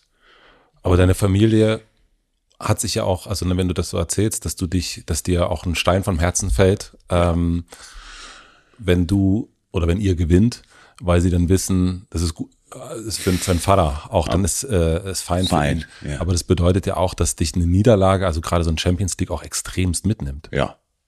Na, da ja. Die Nacht ist. Es gibt ja dieses.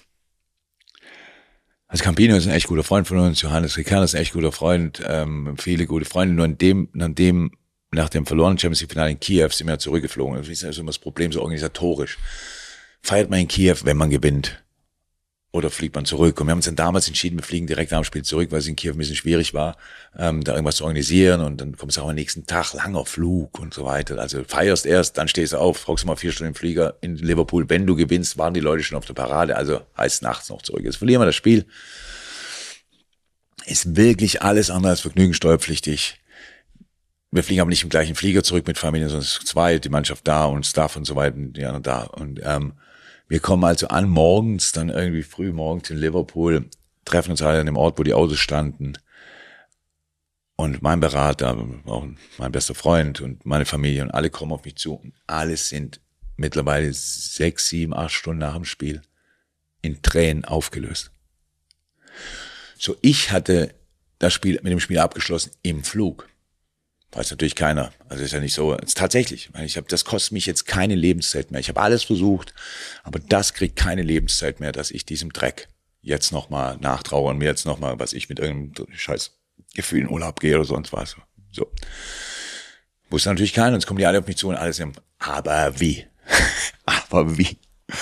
Okay, jetzt waren die aber ganz so, okay, das dann beruhigt, nach Hause gefahren. Jetzt waren die, sind alle mit zu uns nach Hause gekommen. Jetzt also, muss man sich vorstellen, um neun Uhr morgens, klopp in der Real Boardroom in der Küche.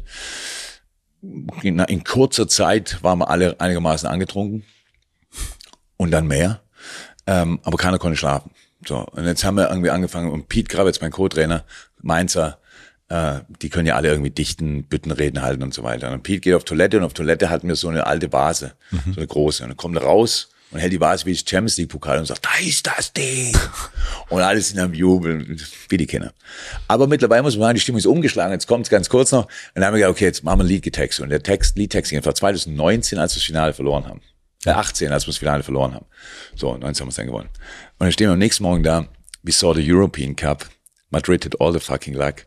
We swear we'll keep on being cool. We bring it back to Liverpool. So, das war also an diesem Morgen hat es praktisch in diese, wir holen das Ding zurück und holen es ein Jahr zurück, ein Jahr später zurück. Das in Madrid übrigens. Ja. So, die Lehre ist daraus, äh, jede, jeder große Erfolg startet mit einer Idee an irgendeinem Ort, in irgendeinem Kopf, in irgendeiner speziellen Konstellation. Ähm, und wenn man die Idee verfolgt, dann hat man eine relativ gute Chance, dass das auch irgendwann hinhaut. Dann hängt es nur davon ab, wie lang bleibt man da dran. Und ich habe kein Problem damit, irgendwie dran zu bleiben. Das stört mich jetzt nicht sonderlich. Ähm, und ähm, deshalb, da ich ja eh nichts anderes zu tun habe, kann man es auch, aber kann man es auch häufiger versuchen. Irgendwie, ja, finde ich. Klar. Was würdest du sagen, ist schwerer, hochzukommen oder oben zu bleiben? Weiß ich nicht. Weiß ich wirklich nicht. Ähm, also am Anfang ist wichtiger, also viel wichtiger hochzukommen, als oben zu bleiben, weil wenn man schon mal oben war, dann hat zumindest das Ganze ähm, dann haben wir kurz gezeigt, dass ist, wenn man, wenn man nicht hochkommt, ja, wo weiß man dann? Aber äh, war es wahrscheinlich sonderlich leicht. Ähm, aber ich hatte das große Glück, in dem Zusammenhang einfach mit ganz tollen Leuten, ganz tolle Mannschaften zu haben, ganz tollen Leuten zusammenzuarbeiten. Mhm. Und dementsprechend waren wir in der Konstellation sozusagen unaufhaltsam. Ja, also Verein. Ja. Und Leute, Heidel, Strutz, Klopp in Mainz, Watzke, Zorg, Klopp, und Mannschaft immer dazu, na klar, und Trainer und so weiter. In Dortmund jetzt in Liverpool sehr ähnlich. Äh, nicht um die Welt zu erobern, aber mitzuquatschen, mhm. wenn es um die Entscheidung geht. Und das finde ich echt spannend. Warum bist du weg von Dortmund? Naja, also Unna und ich sind eigentlich, wir könnten Nomaden sein. Also wir könnten überall irgendwie leben und, und, und mal da ein Jahr und da zwei Jahre und so weiter. Das geht ein bisschen, das geht nicht offensichtlich nicht einher mit meiner Karriere, weil ich war relativ lange überall. Ähm, das hängt mit Loyalität zusammen, ist mir super wichtig. Also einseitig. So, manchmal können Leute nicht loyal sein, dann habe ich versucht, dafür Verständnis auszubringen. Wahrscheinlich mit viel Nachdenken geht's dann auch, aber aus meiner Sicht, ich mhm. muss, ich muss loyal sein. Ähm, und deshalb geht man auch mal durch schwächere Phasen mit dem Verein und hüpft nicht auf jeden nächsten Dampfer oder sonst irgendwas. Ähm, aber irgendwann war Dortmund, war 18 Jahre in Mainz und dann sieben Jahre in Dortmund. Und in Dortmund war es sich so angedeutet, dass es jetzt echt schwer wird und zäh wird und so weiter und die Mannschaft einen Neuanfang braucht. Und da gibt es dann zwei Möglichkeiten. Die eine ist, der Trainer geht oder du wechselst in der Mannschaft viel. Und aus meiner Sicht war es damals besser, wenn der Jürgen geht. Und deswegen haben wir das gemacht. Äh, wollten dann eigentlich immer richtig Pause machen, das hat er nicht so hingehauen. Aber ich finde, so neue Reize zu setzen, nicht so Dinge krampfhaft aufrechtzuerhalten, macht auch keinen Sinn. Also ich, aus meiner Sicht habe ich in Dortmund ausschließlich Freunde hinterlassen, was ich irgendwie ganz großartig mhm. finde. Äh, das heißt, wir haben es jetzt nicht bis zum Ende ausgereizt, so bis wir uns dann irgendwie in Haar, an Haaren gezogen haben, gedacht, will der noch hier, ja, der war mal gut. Nicht, dass ich gedacht hätte, das würde passieren, aber wo soll es denn hinführen, außer dass 30 Jahre super erfolgreich ist, was unwahrscheinlich ist, dass irgendwann kommt zu einer Phase, ob es jetzt nach sieben Jahren oder nach zehn Jahren der Fall ist, mhm. weiß ich nicht. Und deshalb waren wir einfach, wir waren neugierig. Auch ich wollte immer mal ins Ausland gehen. So, ähm, und Spanien, Italien, wahrscheinlich wettermäßig und vom Leben her rein theoretisch ein bisschen angenehmer, aber Sprache ist für mich ein super wichtiges Thema und die einzige Sprache, die ich außer Französisch, dass ich ein bisschen kann, also besser als die anderen auf jeden Fall, Englisch und die Premier League ist die beste Liga der Welt und da wollte ich irgendwie auch mal, mal reingucken, wie das geht.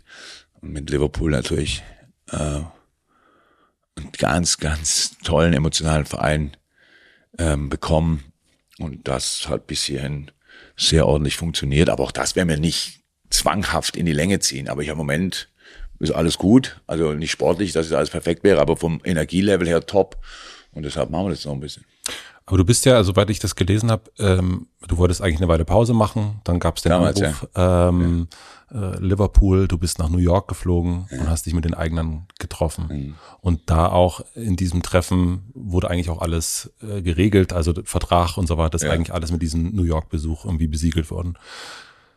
Was sind das für Fragen, die ihr miteinander besprecht, die du Antworten, die du brauchst, um da auch dein Willi drunter zu setzen, dein Versprechen, was du ja auch gibst, äh, all in.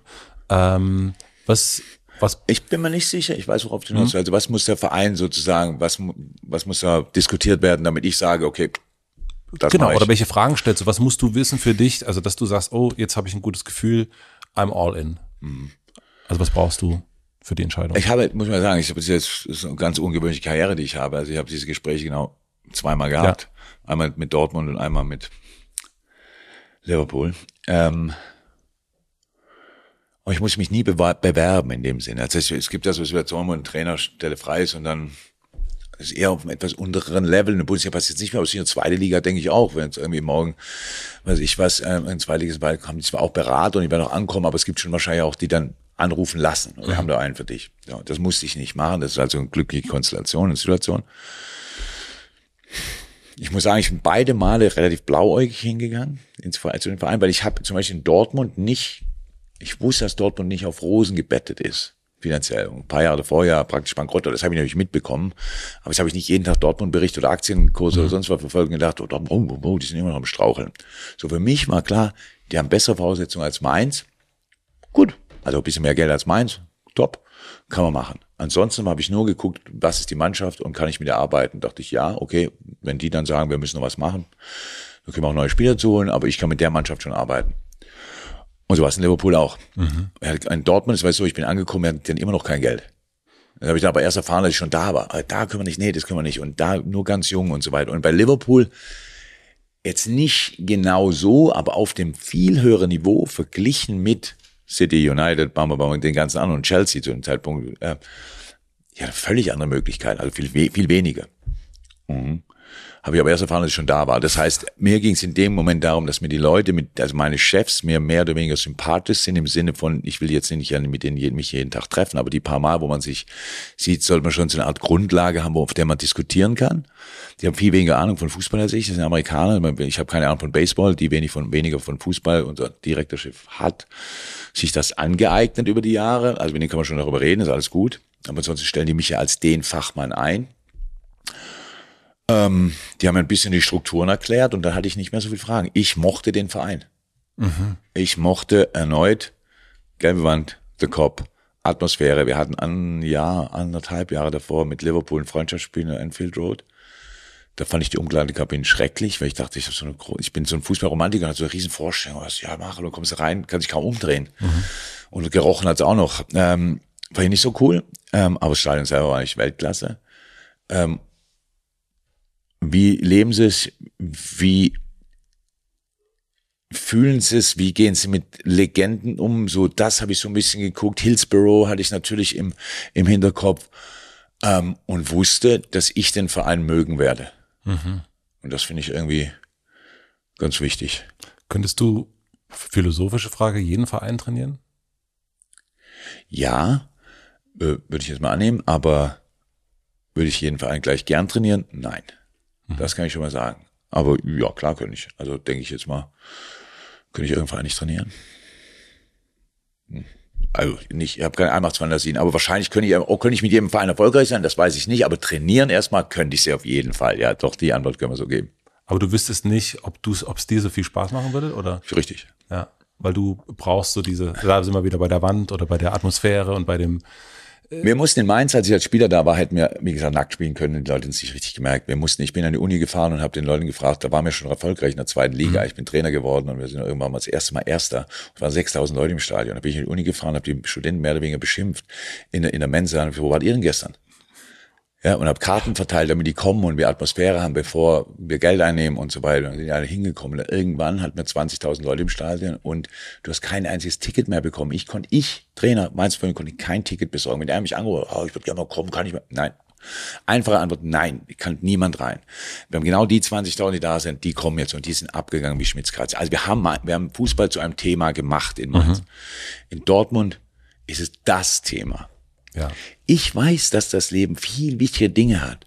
Aber ich find's auch ganz cool, wenn man dann, wenn es mal um Fußball geht, dann lässt man sich auch voll drauf ein. Das liebe ich und das Liverpool auch. So, da gibt's jetzt noch, na klar, Musik dazu. Liverpool ist eine ganz tolle Stadt. Ist jetzt nicht die schönste Stadt der Welt, hat super schöne Ecken, aber eine ganz tolle Atmosphäre ja. in Momenten, wo du denkst, wow, das macht echt Spaß. So, und das finde ich cool. Ähm, ich mag Fußball sehr und ich mag es, wenn Leute das genauso sehen. Aber es gibt ja auch so eine Ungeduld natürlich, ne? Also so gerade von äh, Besitzern von, ja, ja. von Vereinen, ne? Und du weißt, ne, ich bin jetzt nicht der größte Profi, aber ich habe mhm. auch schon mitbekommen, dass ein Oliver Kahn relativ schnell mhm. äh, äh weg war, mhm. dass Trainer sich äh, schnell auswechseln auch. Mhm. Du sagtest schon, es ist ungewöhnlich eigentlich, dass du so lange bei deinem Verein bist. Ist es. Ähm, wie schaffst du es, dass deine Chefs nicht ungeduldig werden? Das weiß ich jetzt nicht so ganz genau, um ehrlich zu sein, weil dieses Gespräch führe ich nicht. Er hat nicht gesagt, wir müssen Geduld haben oder so, habe ich noch nie gesagt. Was, glaube ich, jeder, also, da, ich glaube nicht, dass, dass sowas wirklich im Gespräch geklärt werden kann. Es ist einfach ein Gefühl, dass man sich erarbeiten muss. Miteinander. Genau. Ähm, es muss Fortschritte geben. Es muss in die richtige Richtung gehen. Ähm, man muss die Verhältnisse und die Bedingungen des Vereins nutzen und sie nicht ständig irgendwie kritisieren, wir können ja nicht, was soll ich denn machen, wenn wir den Spieler nicht kaufen können und so weiter. Und das ist mir nie schwer gefallen. Mhm. So, ich möchte die Maxi das Maximale rausholen, aus, also auch im Transferfenster das Bestmögliche. Aber in dem Moment, wo es zu ist, bin ich keiner, der sagt, ja, hält wir mal. Ja, dann könnten wir. Nein, meine Verantwortung ist aus dem, was man hat, alles rauszuholen. Ja. So, und das mache ich super gerne. Ich glaube, und das ist ja eigentlich gar nicht schwer, weil ich weiß gar nicht, wahrscheinlich in diesem Podcast wird auch die Bildzeugung dazu hören, wird da irgendwas rausziehen, was dann irgendwie, äh, wo ich dann denke, hä? Aber was man mir gesagt hat, also ich habe ja kein, ich habe kein, ich kenne viele Trainer, aber die kenne ich in Situationen, wo alles gute Typen sind. Ich bin kein komplizierter Kerl. Also es ist nicht so, dass man, ich bin keine Diva, ich komme nicht rein und muss, oh, Trainer kommt, Schnauze halten. Das heißt, ich gebe gerne mit Leuten normal um und das mögen auch Mitarbeiter im Verein. Mhm. So, das heißt, deshalb können wir langfristig zusammenarbeiten. Wir können alles gewonnen haben in der Welt, das verändert. Ich komme nächsten Morgen in genau der gleichen Hose und einem kleinen T-Shirt und habe die Kappe auf und genau wird sich nichts ändern. So und das ist, glaube ich, das, dass ich ein relativ angenehmer Zeitgenosse bin. So, das glaube ich hilft, dass wir da bleiben und dass wir, ich mache keine Probleme. Ich will das maximal rausholen, will meinen Job machen, fordere jeden auf, wirklich, aber auch alles zu geben, kann auch auf den Tisch hauen, dreht Leute in den Hintern, mach all das, aber nicht dadurch, ich mache nicht weniger und die müssen jetzt alle viel mehr machen, sondern ich mache meinen Part mit allem, was ich habe und dann baut das von anderen auch. Und außenrum können wir Spaß haben ohne Ende. Super Atmosphäre, mag ich total. Möchte mit jedem Einzelnen, können wir beste Freunde werden. Absolut top, also staffmäßig. Absolut top. Wir sehen uns mal in Urlaub zusammen, alles gut. Aber in dem Moment, wo wir arbeiten, arbeiten wir. Das habe ich immer so gehalten. Ich kann es auch nicht erklären, warum man mir so viel Zeit gegeben hat. Ich weiß das nicht. Ich habe nicht um Zeit gebeten im Sinne von, ich brauche fünf Jahre, sonst vorher können wir es mhm. nicht irgendwie. Aber ich weiß schon, dass drei Jahre habe ich immer so irgendwie gebraucht um irgendwie sichtbaren Erfolg zu erzielen, aber der nie, weniger sichtbare, weil in der Tabelle nur ein bisschen ablesbar, der hat sich natürlich früher eingestellt. Und wenn man uns mit meinem Trainerteam bei der Arbeit zuguckt, stellt man fest, dass wir wissen, was wir tun. So. Mhm. Aber das, ich meine, ich nehme mal an, dass man das bei, an, also bei anderen Trainern auch. Der Fußball ist ein Feld. Weiß. Also das Spannende am Fußball zum Beispiel, das merkst du jetzt bei dir, du hast gar nicht viel Ahnung von Fußball, das ist nicht schlimm. Aber es gibt wenn man sich vom ersten ab dem dritten Lebensjahr mit Quantenphysik oder sagen wir Klavierspielen beschäftigen würde, wenn man ersten vom ab dritten Lebensjahr wir Klavierspielen, Fingerübungen machen, also können wir auf ein ordentliches Niveau kommen, um Klavier zu spielen. Sehr gutes Niveau. Ja. Du kannst mit von dritten Lebensjahr kicken und bist 45 und kannst immer noch nicht. Aber es ist wahnsinnig, wenn du kein Talent hast, wie wenig, und trotzdem macht es den Leuten so viel Spaß. Und das Gleiche passiert sich mhm. mit Fußball beschäftigen.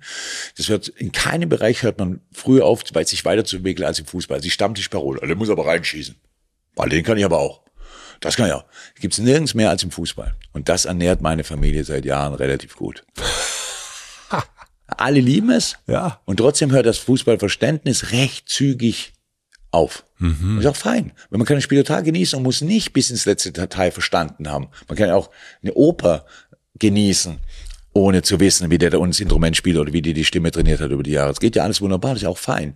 Und das genau im Fußball dasselbe. So, das heißt nicht, dass es im Fußball Leute gibt, die keine Ahnung haben und trotzdem damit ganz, ganz viel ähm, richtig gemacht haben. Es heißt aber, dass das Gesamtpaket, das ich über die Jahre mit meinem Trainerteam geboten habe, so viele Facetten abdeckt der ganzen Geschichte, dass es auf Sicht erfolgreich sein muss.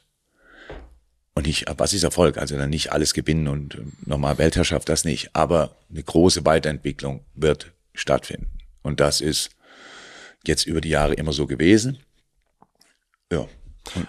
Aber gibt es da nicht irgendwo auch so eine, also diese Weiterentwicklung, wie weit kann man das denn noch drehen? Also so, ne, ich, es ist ja das, die, die Leistung, die ein Spieler bringt, ähm, die, die Zeit, die man, das guckt man an, jenes guckt man an. Es ist ja, also man, also. Ja, ist interessant. Frage, ich weiß nicht, aber was wir feststellen, wenn man mich vor 20 Jahren gefragt hätte, hätte ich nicht gedacht, dass der Fußball so, so viel weiter ist in 20 Jahren. Ja. Das weiß man ja nicht. Und das werden wir mal sehen, was in 20 Jahren geht. Ähm, die, die, also was, um Fußball weiterzuentwickeln, muss man den richtigen Leuten Zeit geben, mit den Protagonisten zu arbeiten. Das heißt Training, das bedeutet wiederum, man sollte etwas weniger spielen. Das wird schwierig, weil ähm, das wird eigentlich eher andersrum gesehen von den Verbänden. Die mhm. hauen immer mehr Spiele rein. Und da können wir Trainer sagen, was wir wollen. Das interessiert den feuchten Dreck. Ähm, aber das würde sicher extrem helfen. Ähm, wie, wie im allen Leben. Also kann ja, wenn man mit drei aufhören würde zu, zu lesen zu lernen, aber von dem Moment an, aber keiner wird mir irgendwas erklären, aber du liest einfach, liest auf dem Niveau einfach weiter. Gut, irgendwie wird man es ja. verstehen und wird auch okay, aber so richtig gut wird es jetzt auch nicht. Ähm, ja, wäre vielleicht kein tolles Beispiel, aber ich meine nur, Training ist echt wichtig im Fußball.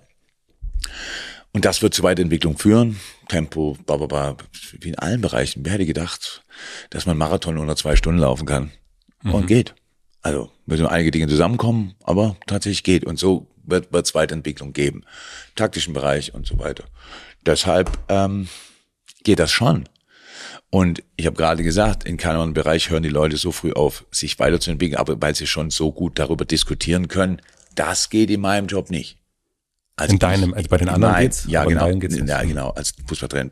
Für mich bedeutet das, in dem Moment, wo ich das tue, läuft der, der andere, fährt der andere Zug an mir vorbei und ich komme da nicht mehr hin. Also ich muss im Grunde, der, im Idealfall einen Schritt vor, vorher ähm, schon da sein. Aber wenn nicht, muss ich auf jeden Fall gleiche Geschwindigkeit mitgehen. So, und das ist genau das, was wir tun. Und das da hilft mir, dass ich also mittlerweile ein ganz, ganz junges Trainerteam habe, die, für die es ja alle so richtig losgeht und die ja jede Tür einrennen wollen. Mhm. Ähm, und das hilft total. Also, Dass du dann ziehst du auch mit und bist klar. Und ich bin ja, ich bin ja, ich habe ja die Fahrradrolle, ich bin, es ist schrecklich, aber im Trainingsgelände arbeiten 80 Leute und wenn, wenn Smalley und so Physio nicht da ist, bin ich der Älteste. Nee, Taffarel ist auch älter.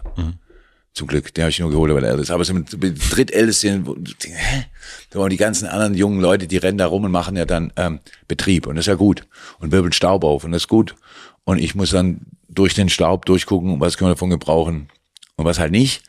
Ähm, und, und so läuft das ja ab. Und ich bin jetzt super interessiert. Ich bin ein total neugieriger Mensch, grundsätzlich, aber da halt auch. Und man kann, wir haben jetzt hier wieder die Neuro 11 Jungs, wir waren die ersten wahrscheinlich in ganz Europa, die diese Ko Kollegen hergeholt haben, die die Hirnströme messen und, und dabei feststellen, in welchem, in welcher Stimmung, also praktisch man sein muss, um den perfekte Standardsituation aus für Elfmeter Freistoß und so weiter. Und da, in der Stimme, also in der ja, Setup. hier, in der Stimmung, die, die, die, die, die Hirnströme, wie fließen sie in dem Moment und so weiter. Was ist das? Und die messen das und dann werden die, kriegen die Jungs einen Hinweis und dann treten sie an. Da werden dann andere Leute sagen, ja, das ist ja Hokuspokus. Es ist natürlich nicht, ist es hunderttausendprozentig ausgereift, wahrscheinlich auch nicht, aber viel, viel weiter und interessanter als ganz viele andere Dinge, die ich jemals gemacht habe, einfach weil Natürlich, natürlich werden wir davon beeinflusst. Und natürlich ist das wichtig. Und man stelle sich vor, wir könnten tatsächlich unsere perfekten Momente nutzen, um die wichtigsten Dinge zu machen. Und sie würden sich aber durchflutschen. Alter, jetzt wäre es gerade gegangen. Jetzt habe ich aber, ah, Shit. Man ich stellt sich das war mal ich gerade vor. an meinem Handy. Genau, man stellt sich das vor. Und an so Dingen bin ich super interessiert ähm, und total offen für und es wird nie aufhören. Selbst wenn ich den Job nicht mehr mache, würde ich halt irgendwie, keine Ahnung, ähm, Re Reader's Digest, gibt's den eigentlich noch? Ja, ich glaube ja. Ja, dann würde ich dann irgendwie lesen und warten, bis der dir irgendwas drüber schreiben. Was, also dieses früh aufstehen und am Start sein, also sehe ich ja auch heute, du habt, ihr habt gestern gespielt, ging spät ins Bett, aber du bist ja, wir sind früh am Morgen und du bist voll am Start. Was motiviert dich, da einfach weiterzumachen? Jeden Morgen aufzustehen? Go, go, go. Überhaupt kein Problem. Also ich, Ich weiß, Ja, nee, das aber was weiß, aber weiß ich nicht.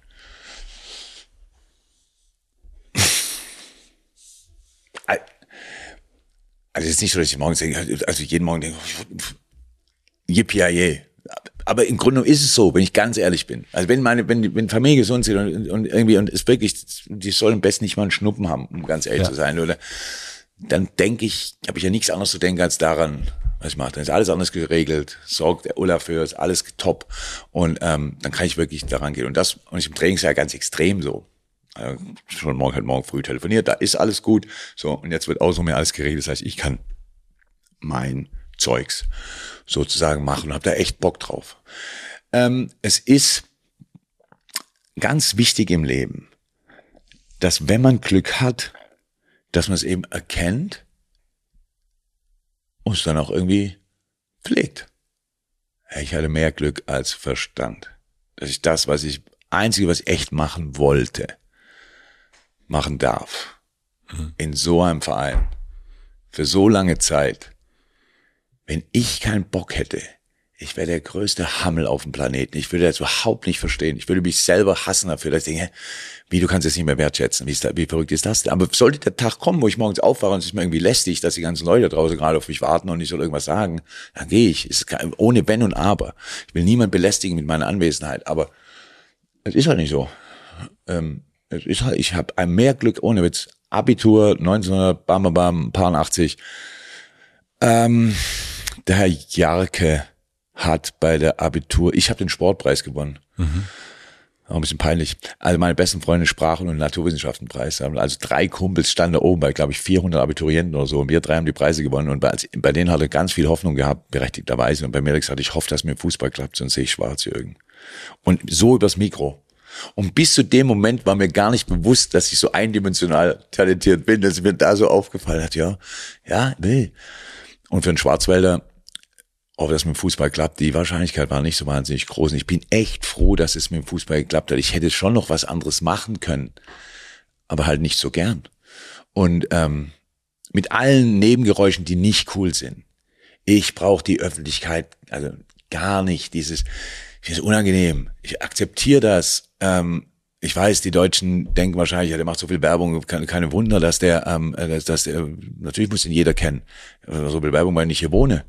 Ich war jetzt vier Wochen in Deutschland und habe gedacht, ich war echt erschrocken. Hab, ich sehe seh mich jetzt die ganze Zeit und habe aber festgestellt, es ist nur, wenn man Sky hat, glaube ich, mhm. hauptsächlich. Fand ich ganz angenehm und es gab ja keinen Fußball in der Zeit, also habe ich mich nicht gesehen. Ähm, ich mache das nur, um das Leben der nächsten Generation auch. Werbung mache ich für die Familie, da will ich nichts mit zu tun. Ich, das ist mir völlig wurscht eigentlich. Ich aber wenn ich gerade Zeit habe, kann ich das natürlich auch machen. Ich meine, diese öffentliche, diese öffentliche Person ist mir total unwichtig. Und eher lästig, dass ich nicht rausgehen kann, ist ein bisschen doof. Dass mich alle kennen, ist ein bisschen doof. Nicht schlimm, aber ein bisschen doof. Würde schon auch gerne immer durchflutschen und keiner wird sagen, oh, das ist der Club. Wäre auch ganz nett. Ähm, alles andere liebe ich. Dieser The Normal One, äh, diese Tasse, die du aus, aus dir jeden Morgen trinkst, wenn du im, im, äh, im äh, zumindest in deinem Büro bist, ist das, fällt dir das schwer, so weltspitzenmäßig the normal one zu bleiben? No, da mache ich mir keinen Gedanken drüber, das ist eine Kaffeetasse oder Teetasse. Nee, das weiß ich. Ich weiß, ich mache mal, nee, das bleibt, es ist ein Spruch auf das ist nicht, ja, dass ich das, ich, ich fühle das nicht. Ich habe davor nicht gedacht, ich bin eine Normal One und ich jetzt auch nicht jeden Morgen stehe auf mir eine Normal One. Ich weiß, was daraus gemacht wird. Es war eine Antwort auf eine Frage, die nicht vorbereitet war. Denken wahrscheinlich Leute, ich jetzt irgendwie Special One, Normal One. Gar nicht. Ich war nervös, einmalig wirklich nervös von der Pressekonferenz aufgrund meiner ach, sehr durchschnittlichen Englischkenntnisse. Wollte ich natürlich jetzt nicht ich mag Lola Matthäus wirklich gerne, wir haben uns ein paar Mal getroffen, super Typ, aber ich wollte nicht anschließend YouTube-Videos finden mit mir dann. Thank you for traveling with whatever. Mhm. Ja, whatever. Das war jetzt irgendwie, ich dachte, pff, ah, das wäre jetzt ein bisschen lästig und das, da war ich, also habe gar nicht über Antworten nachgedacht, was sie fragen können, sondern habe so versucht, so halbwegs einen, mhm. einen Wortschatz in drei, vier Tagen von 30 Worten auf mhm. 80 zu erweitern, weil viel mehr Zeit hatte ich ja nicht.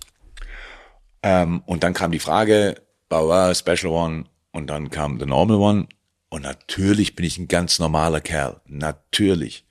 Und das wird dann draus gemacht und haben für einen ganz günstig, ähm, haben davon, glaube ich, mehr T-Shirts verkauft als von allen anderen. Gibt Tassen davon, da habe ich auch einen. Das ist, aber ich habe nicht, stehe ich morgens auf und muss mich dazu zwingen, normal zu sein. Ich bin normal. Also ich bin normal, da muss ich überhaupt nichts dafür tun. Ich kann nichts also ich kenne ganz viele Leute, die alles, was ich kann, besser können.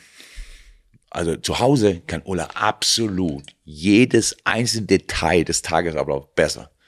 Das kratzt null an meinem Selbstvertrauen. Ich bin total happy, dass ich mit dem Mädel zusammen bin. Und passt ja. Ja. So, ich kann ja für eine Öffentlichkeit mhm. quatschen, ohne mhm. mir Gedanken zu machen. Also, aber ähm, ich bin ein ganz normaler Kerl. Und das wird sich ja auch nicht ändern. Nur dadurch, dass irgendwie Leute das anders sehen. Nee, nee, das ist das, äh, das, äh, das meine ich gar nicht in einem, in einem, dass es andere Leute anders sehen können, sondern manchmal ist es ja auch in so einem, ja, also an so einer Weltspitze, unter Weltbeobachtung, ähm, permanent auch mit vielen Leuten und mit anderen, anderes Geld, was da unterwegs ist und so weiter und so fort. Das ist ja einfach eine andere, es ist ein anderes Level als Mainz 05 oder, oder ja. Glatten. Ja. Ähm, und das. Wir leben das Leben nicht. Also ich habe, also es erreichen mich relativ häufig so Einladungen ähm, ja. aus Deutschland zu irgendwelchen Dingen. War jetzt eingeladen als ähm, ähm, war da schon King Charles, wahrscheinlich King mhm. Charles und ähm, und Queen Camilla ähm, in, in, in Deutschland waren. Mhm. Ich werde zur Goldenen Kamera, sonst nicht welche eingeladen. Wahrscheinlich irgendwann in unserem Leben, wenn wir da mal hingehen, mal nicht anziehen und hockst da irgendwie mit dabei. Aber ich könnte, wir hätten also in 20 Jahren bei nahezu jeder Veranstaltung sein können. Waren wir nicht. Geht ja nicht hin. Mhm. Na, aber jetzt nicht aus politischer Überzeugung, sondern mhm. mhm.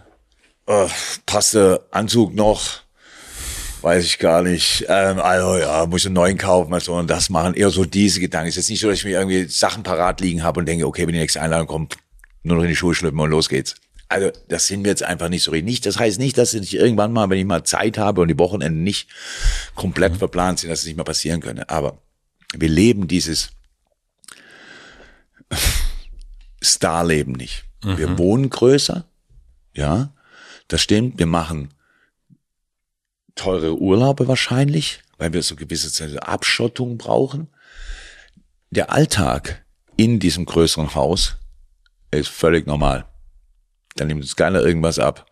Ähm, ja, klar, man putzt einmal die Woche und so weiter, aber das ist nicht so, dass wir jetzt irgendwelche Hausangestellten hätten und mhm. die, Herr Klopp, mhm. ja, äh, ist das Bad jetzt frei, ja, der Kanarienvogel, jetzt rein oder was, ja, das haben wir nicht. Da ist der Löwe. Ja, genau, nee, das haben wir nicht und es ist also echt normal, deswegen, das ist total echt, ich verstehe das, weil ich, ich versuche es manchmal so vorzustellen, wenn mir jetzt jemand erzählen will, ich habe gestern Pep Guardiola getroffen in wie und wie und ich würde sagen, ja, wo war, wie war's? Also ich kenne Pep natürlich ganz gut, aber könnte nachvollziehen, dass es für denjenigen, der mir das erzählt, was ganz Besonderes wäre. Ja.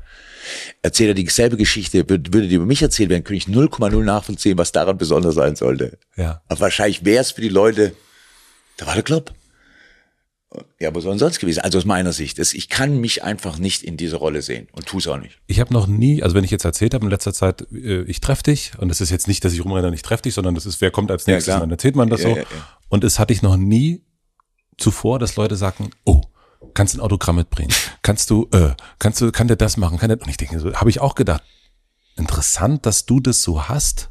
Äh, also das ist ähm, diesen ähm, also so Auto, diese Autogrammwünsche, also das habe ich noch bei keiner Person, die ich interviewt habe, habe ich vorher von Leuten Autogrammwünsche gekriegt. Und bei dir ist das wirklich auffällig. Seit versucht früher irgendwie zu beschreiben, um, um, um die Skurrilität dieser Situation. Ich habe damit wirklich kein Problem. Also wenn ich Zeit habe, gebe ich Autogramme. Ja. Wenn ich keine habe, gebe ich keine. Früher habe ich auch dann Autogramme gegeben, wenn ich keine Zeit hatte und das war echt anstrengend. Ähm, heute akzeptiere ich, dass die Leute denken, ja, was ist das für ein arroganter Kerl oder so, weil ich, ich kann nicht jedem, ja. jeden Wunsch erfüllen. Aber soweit es geht, geht's, äh, mache ich's. Früher wie immer, ähm, wie hieß der Herzchirurg? Schon so lange her, ist die Geschichte. Ich glaube, Bernard. So einer der ersten großen Herzchirurgen. Bernard war, glaube ich, sein Name. habe ich immer gesagt, wenn der und ich zusammen in den Raum kommen würden, wenn die Leute, wer ist denn der Penner neben Klopp? Und da stellt sich das ist die Welt. Das gibt's doch gar nicht. Mhm. Der eine kann im offenen Herzen operieren und rettet uns allen das Leben. Und wir wissen nichts mehr. Und wenn er es uns erzählen würde, ich, übrigens, ich bin Herzchirurg und kann im offenen Herzen sagen, interessant, geh mal zur Seite, ich brauche ein Bild mit dem Klopp. Ja. Und da weißt du genau, was, was ist denn das? Was ist denn hier los? Das ist einfach ein Ding, man sieht, man kennt mich aus dem Fernsehen, aber Fußball ist wichtig. Also, in Momenten. Ja. Und ich bin sozusagen, aber ich habe das auch, wenn man mich fragen, also nicht genau so, aber ich würde zum Beispiel, mit wem jetzt gerne mal ein Bier trinken gehen. Weiß ich, mit Ocean's Eleven. Da finde ich, da finde ich irgendwie alle, die da mitspielen, können wir vorstellen, können witzig werden. In Las Vegas auf jeden Fall. Ja, absolut. Und warum ja. denn nicht? Dann setzen wir uns da mal hin und haben das. Aber, und trotzdem ja. ist es die Wahrscheinlichkeit sehr groß, dass ganz normale Kerle sind. Sehr groß. Und das ist eben in dem Fall auch so. Aber für mich das Beispiel, ich habe gestern Pep Guardiola getroffen wow, und wie war er? Und ich habe Jürgen Klopp getroffen und ich stelle mir die Frage, Herr, was soll denn daran besonders sein? Und das ist halt so. Aber ähm, ja, macht ja nichts. Ist, wie gesagt, das Gute an der ganzen Geschichte ist, dass meine Familie echt gut ernährt. Und das war ja direkt nach, nach dem Abitur jetzt nicht klar. Das dass, es, dass es alles in die richtigen Wege laufen würde. Und das bin ich schon sehr glücklich drüber. Gibt es denn Sachen, also ich kenne das, ich bin großer Coldplay-Fan. Ja. Ähm, Verstehe ich. Und was die so haben, also ne, die sind ja auch, es ist ja immer größer geworden. Die riesen ne, Olympiastadion Berlin irgendwie drei, viermal ausverkauft. Und es gibt schon etwas bei mir so als Fan, dass ich denke, ach Mensch, damals so im, in der Arena in Berlin, wo nur 6000 waren, das war schon auch echt besonders. Und ich kenne das auch von denen, dass die manchmal sagen, ja, diese Clubtouren, das war schon auch super. Ähm, und wir versuchen jetzt unser Bestes, auch so ein Stadion zu einem Club zu machen. Ähm, gibt es so Momente, wo du auch Dinge von früher vermisst? Nicht vermissen, aber es ist eine schöne Geschichte. Ich finde, mit dem Vermissen ist es so ein bisschen so, es wäre so, als ich bin 56 und ich, ich vermisse Dinge von der Zeit, als wenn ich 36 oder 35 war. Wenn mich aber tatsächlich fragen würde, an welchem Alter würdest du gerne, so jetzt mal ganz kurz, zehn Jahre kriegen, mhm. würde ich sagen, jetzt. Ja? Ja möchte tatsächlich sagen jetzt, als ich bin, weil ich bin, der, ich bin der, die beste Version von mir selber, die ich kenne. Also viel ruhiger, viel abgeklärter, weiß mehr im Umgang mit den Alltagsproblemen. So. Jetzt aber früher, was besser war, als ich so Anfang angefangen habe als Trainer, da waren wir im Trainingslager und da konnten wir noch alle raus. So, da war ich keine Ahnung, da waren wir irgendwo in Haselünne mhm.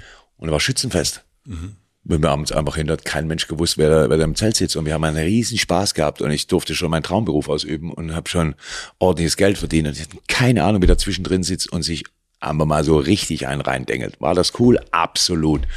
Wollte ich das heute wieder haben? Weiß ich nicht. Mhm.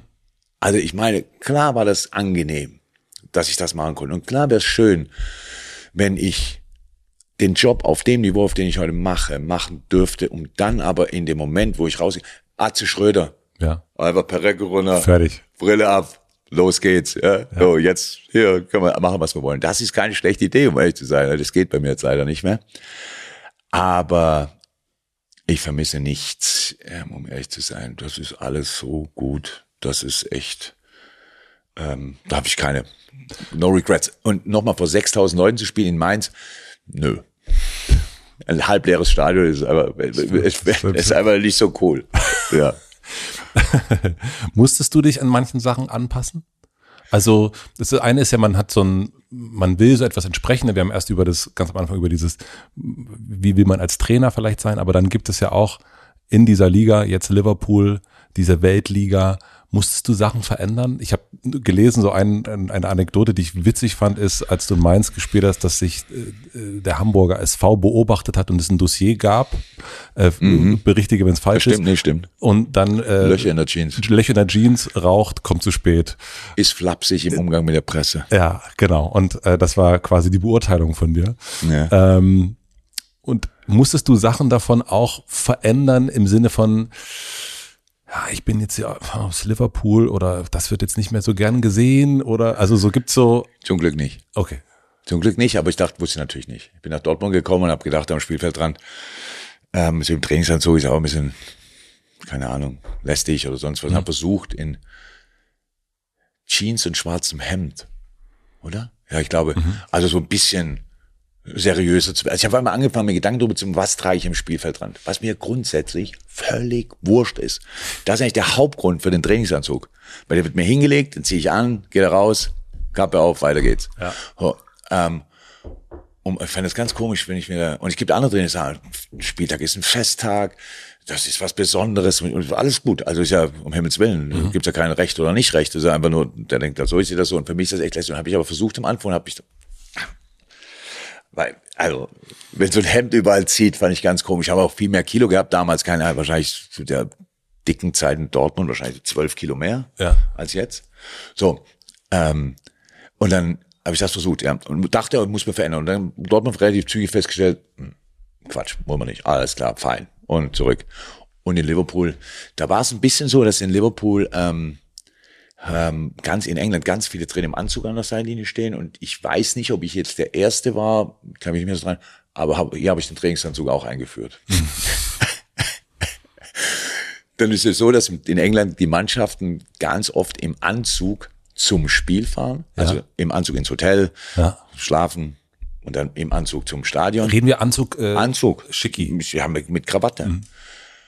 Also, ich kenne jetzt nicht viele Anlässe, wo man, also Beerdigung, Hochzeit und so weiter, ist ja, Ja. klar. Und irgendwann für ein Jubiläum, natürlich, habe auch welche, ich habe Smoking daheim, trage ich aus. Also, also, also habe ich den Verein gefragt, kriegen wir da Geld für?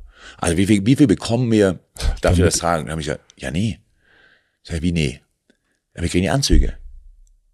Ja, Quatsch. Ich, ich sag mal, ich, ich renne doch nicht im Anzug die ganze Zeit rum, wenn der Verein dafür keine Kohle kriegt. Also Quatsch. So, wir waren im Trainingsanzug. Das kann mein Nachfolger gerne wieder ändern, ist alles fein. Aber für, ich finde das ehrlich gesagt total lästig. Ja. Also, ist einfach, das nee, nee, das war, den Anzug verstehe ich, aber das heißt, du musstest dich nicht anpassen. Das Nee, nee, nee, so, darum geht's ja. So, Im Grunde habe ich so ein bisschen geschafft, dass man sich meinem Schluri Look da irgendwie angepasst. Das ist ja auch nicht so cool, ein bisschen wenig klasse. Aber die, man können ja auch alles machen. Es gibt ja ganz viel, so gibt andere Modebrands, die man, wo die, Man City zum Beispiel macht das ganz cool. Die haben ganz cool Chinos an und so weiter. Da bin ich sofort dabei. Aber dieses, ähm, also mit Krawatte hochziehen, das, das fällt mir schwer. Wir müssen so langsam, glaube ich, ins Ende kommen. Du hast, ich, wie, bist, bist du von der Zeit? Alles gut. Bist du entspannt noch? Ja, ja. Ähm, also wir haben jetzt sozusagen entweder noch 10 Minuten oder noch 20 Minuten. Dann hast du noch 20 Minuten, wenn du die haben willst. Ja. Habt ihr mehr zum Schneiden? wir schneiden eh nicht. ähm, weil dann können wir noch ein bisschen, da blättere ich nochmal zurück, ähm, noch ein bisschen über Führung sprechen, wenn du darauf Bock hast. Das ist das Thema, das mit mir die meiste am meisten besprochen wird. Das heißt, wenn ich irgendwohin eingeladen werde Ja. oder irgendwelchen Managern spreche, dann geht es eigentlich hauptsächlich darum. Ja. Ja. Ich habe damit mal angefangen, also so vor Gruppen zu reden. Als ich Mhm. junger Trainer in Mainz war, habe ich immer so eine Einladung von der Volksbank Mainz bekommen. Ähm, und ob ich da irgendwie reden können, dann habe ich das gemacht und dachte, ich wusste nicht genau, so, was sie reden wollen. Dann haben sie mir gesagt, so, also was sie reden sollen, haben sie Motivation, bin ich da hin, okay. Und dann, und dann habe ich gedacht, okay, das ist ja leicht verdientes Geld. so 5.000, 6.000 für so ein Ding. Und dann hat Ulla das gemanagt und hat mich dann da unter der Woche bin ich da irgendwie auf dem Land rumgefahren oder irgendwelche Versicherungen und Banken und habe dann angefangen über Leadership zu sprechen, aber halt komplett unvorbereitet, einfach nur aus dem Nähkästchen geplaudert. Und es war super leicht verdientes Geld. Also es aus der Hüfte geschossen, sozusagen. Und ähm, habe ich lange aufgehört jetzt mittlerweile übrigens. Aber damals war es irgendwie cool. Ich wollte wissen, ob es geht. Ja, das war, hat mich so ein bisschen interessiert. Also Kann ich das? Ja, und zwar, ich stand vor der Tür und habe Ulla angerufen und gesagt, wenn ich jetzt reingehe, wer sitzt da? So unvorbereitet war ich. Also es war, ein, war eigentlich ein, Experiment. Aber das sozusagen. heißt ja eigentlich auch, dass das Führungsverständnis, was du hast, eigentlich gar nicht so sehr erarbeitet ist, sondern es ist mitgeliefert oder naturell. Naturell. Ja. Natürlich. Ich bin ein, also wenn man das beschreibt, wahrscheinlich würde man sagen, ich bin Natural Leader. Es hatte, ich habe mit einem, du kannst dir wahrscheinlich auch denken, wen, aber ich habe mit einem ehemaligen Spieler von dir gesprochen und der sagte, ähm, dass du schon mit Anfang 30 die Weisheit hatte, die er erst bei Trainern hatte, dann später oder gesehen hat, die schon total, also die wesentlich älter waren als du. Also der hat sozusagen in dir schon diesen mit Mitte 30, Anfang 30 diesen den äh, den alten weisen äh, Mann. Ich habe übrigens keine Ahnung, welcher Spieler das sein könnte, der mich so gesehen hat. Das wird jetzt echt ein Wunder. Das ist ja gut. Ja, ja, keine Ahnung, wer das war. Aber Ähm, diese, das heißt, es ist dir eigentlich so ein, also ich frage mich natürlich oft auch, wie, wie schaffen das Leute, dass die irgendwie so weise sind, ne? Also wie, woher kommt so ein Wissen? Haben die wahnsinnig viel gelesen? Ähm, aber das scheint dann, Ich habe ich habe ganz, ich bin über Nacht erwachsen geworden sozusagen mit 20, ich bin Vater geworden und das, in dem Moment war ich erwachsen. Also das heißt so, so Verantwortung übernommen und so weiter. Das heißt, ich habe mir immer Gedanken darüber gemacht über zwei Leben, meins und seins. Ähm, also was bedeutet, wie beeinflusst mein Leben sein Leben und so weiter und umgekehrt. Also natürlich einfach, was soll ich mitgeben? Wo halte ich die Füße still? Das hatte natürlich mein Vater im Hinterkopf, ähm, der wie gesagt eine Generation stammt, wo keine Vorschläge, Vorschläge gemacht wurden.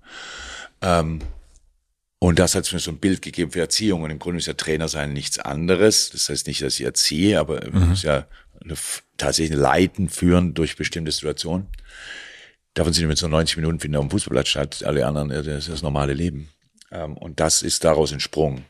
Ähm, gemixt mit gesundem Menschenverstand, den ich als mein, weiß nicht, wie das jetzt klingt, als mein größtes Talent beschreiben würde. Gesunder Menschenverstand ist mir total wichtig und wenn ich feststelle, dass Leute überziehen und denken, warum regen wir uns jetzt darüber so auf, verliere ich ganz schnell Respekt und denke, Leute, warum blasen wir das so auf? Einmal kurz nach vorne gebeamt, ein Jahr zurückgeguckt, ist kein Problem mehr. Warum machen wir das jetzt zu so einem Riesending? Ich verstehe das nicht. Und hab ganz, und muss ich wirklich sagen, von meinen Söhnen über die Jahre die größt, für mich die größten möglichen Komplimente bekommen, ohne dass sie es mitgekriegt haben. Mit immer, du hast mal gesagt und das habe ich mir gemerkt. Wow. So ist dann so, wenn ich dann aus dem Zimmer gegangen bin, bin ich irgendwie ins andere Zimmer gegangen, das hätte ich mir nie vorstellen können. So ist diese, diese, dieses Szenario. Mein Vater hat immer gesagt, früher, ja, sowas in der Art, das, ich, das kennst du mal aus Film oder so weiter. Ja, mein Vater hat immer gesagt, ich kann das nicht. Und deswegen meine ich, ich mache mir extrem viel Gedanken übers Leben. Fast die ganze Zeit. Und ich habe keine Ahnung, ob das zu Weisheit führt, das führt zu meiner Sichtweise. Und die halte ich nicht für die einzig richtige. Es ist nur die, die ich vertreten kann. Und ich vertrete die so auf der Basis des von mir Verstandenen. Und dann ist es natürlich richtig für mich. Das heißt ja nicht, dass ich will jetzt nicht meine Meinung durchsetzen gegen alle Widerstände und sagen, halt mal jetzt die Schnauze und hört zu, wie ich das sehe. Aber für mich ist der einzig mögliche Weg und der ist dann für mich so richtig und das geht's. Und deshalb Wahnsinn, dass die Spieler, also die Spieler oder der Spieler das so empfunden hat, weil ich habe natürlich meine, ähm, ich habe nicht die Sicherheit empfunden in dem Moment, dass ich schon schon wüsste, wie das Ganze abläuft. Aber ich habe mir sehr viel Gedanken darüber gemacht. Das stimmt, übers Leben. Schreibst du da drüber? Also Nein. du ist alles im Kopf dann? Ja. Ja. Alles, was ich mir nicht merken kann, ist nicht so wichtig. Das ist eine andere Regel. Und äh, Ich finde, ich, ich, man bleibt da einfach so sehr drin hängen. Ja. Mein, mein, mein, mein, mein Manager, Mark Kosike, der hat mir zum 50. Geburtstag ein großes Bild mit Sprüchen von mir über die Jahre er so aufgeschrieben hat. Hat er mir geschenkt. Es hängt bei uns zu Hause an der Toilette, also vor, große Toilette und da hängt so das große Bild. Und wenn du drauf sitzt auf dem Pott, dann kannst du so lesen, was habe ich das denn gesagt? So, und ähm, was steht da zum Beispiel drauf? ich habe mir abgewöhnt, Dinge zu wollen, die ich nicht haben kann. Ähm, ich finde es einfach ganz, ganz, ich finde es wichtig, dass man Dinge haben will, träumt, bla, aber wenn man irgendwann feststellt, okay, geht nicht, und man hängt dem immer nach, hält das total auf. Das Ja. ist wie, also ist wie, der Nachbar hat ein größeres Auto und, also eigentlich mein Auto ist toll, alles ist super, bringt von A nach B, richtige Farbe, bla, bla, und ist abbezahlt. Mhm. Ein Nachbar hat einen Sportwagen. Also die ganze Zeit denke ich da drüben, Hm. Wäre schon auch cool. Und es ist so sehr, dass ich eigentlich meinen Wagen nicht mehr wertschätze, weil der Drecksack einen Sportwagen fährt. Und das habe ich nicht. Das denke ich, oh gut, mein Auto super. Und deshalb, ich möchte diesen Sportwagen nicht haben, bis es möglich ist. Und dann kann ich, werde ich mir einen Sportwagen kaufen, falls ich dann immer noch einen will. Aber dass ich jetzt hier sitze und meinen Alltag, mein Leben weniger positiv einschätze aufgrund des, naja, möglicherweise besseren Alltags meines Nachbarn oder Mitmenschen oder sonst was, das habe ich nicht. Und deswegen kann ich mit dem, was ich hatte, war ich immer glücklich und trotzdem hat sich's ordentlich entwickelt. Das hat mich nicht aufgehalten. Wie gehst du damit um? Also als, als Trainer ähm, mit deiner Mannschaft, diese, es, es, es, es braucht ja eigentlich, zumindest meine ich das, ähm, als totaler Laie, so eine, so eine Balance zwischen, die müssen total selber denken Ja.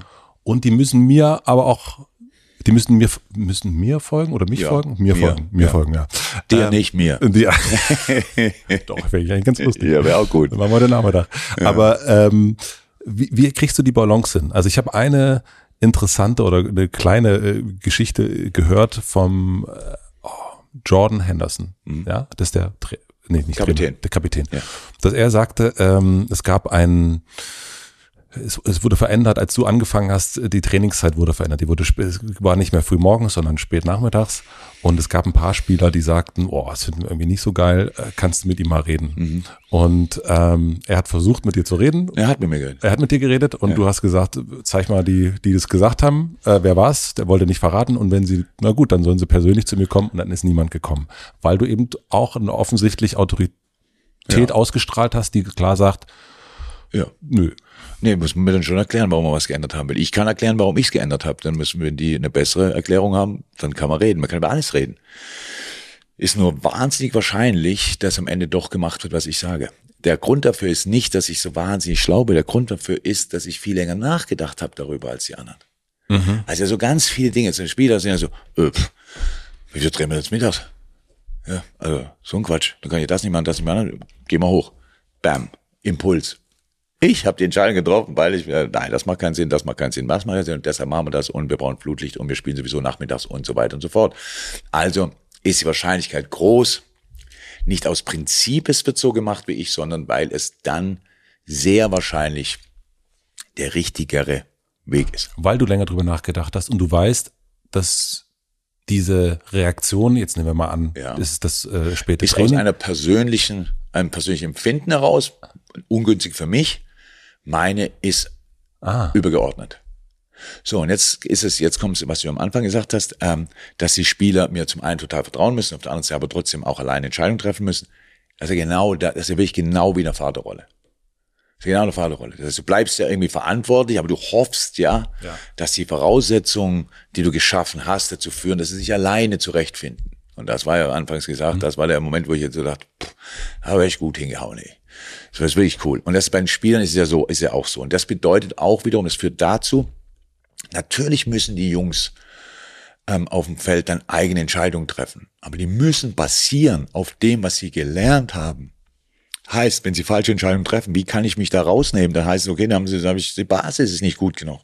So, natürlich mhm. immer, immer noch Menschen, und genau, aber wenn wir ein bisschen doof sind, mal eine falsche Entscheidung treffen und so weiter, aber das kann ja nicht, nicht meine generelle Sichtweise sein, die sind alle ein bisschen behämmert. Ähm, es geht also tatsächlich darum, dass man genau dieses, genau, und das mit 20 Vater geworden, genau diesen Rahmen schafft, wo man sich dann selber bewegen kann.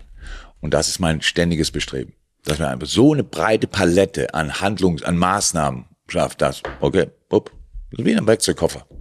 Schraubenzieher, Hammer, Säge, Pfeile, jetzt los. Und du entscheidest, da ist ein Loch, hau Nagel rein oder mach mir was auch immer. Wie auch immer. Du entscheidest, was du machen kannst. Aber ich habe dir gezeigt, wie man die ganzen Dinger nutzt. Und das ist der Plan.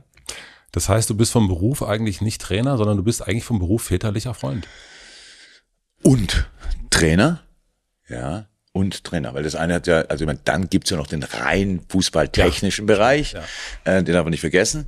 Nur endet das ja bei mir nicht und egal welcher Trainer in der Vergangenheit, der war immer eine prägende Persönlichkeit, wenn er länger da war für die jeweiligen Spieler. Das würden die Spieler immer so bestätigen. Nur manchmal ist es so behämmert die Zeit zusammen mhm. und so weiter.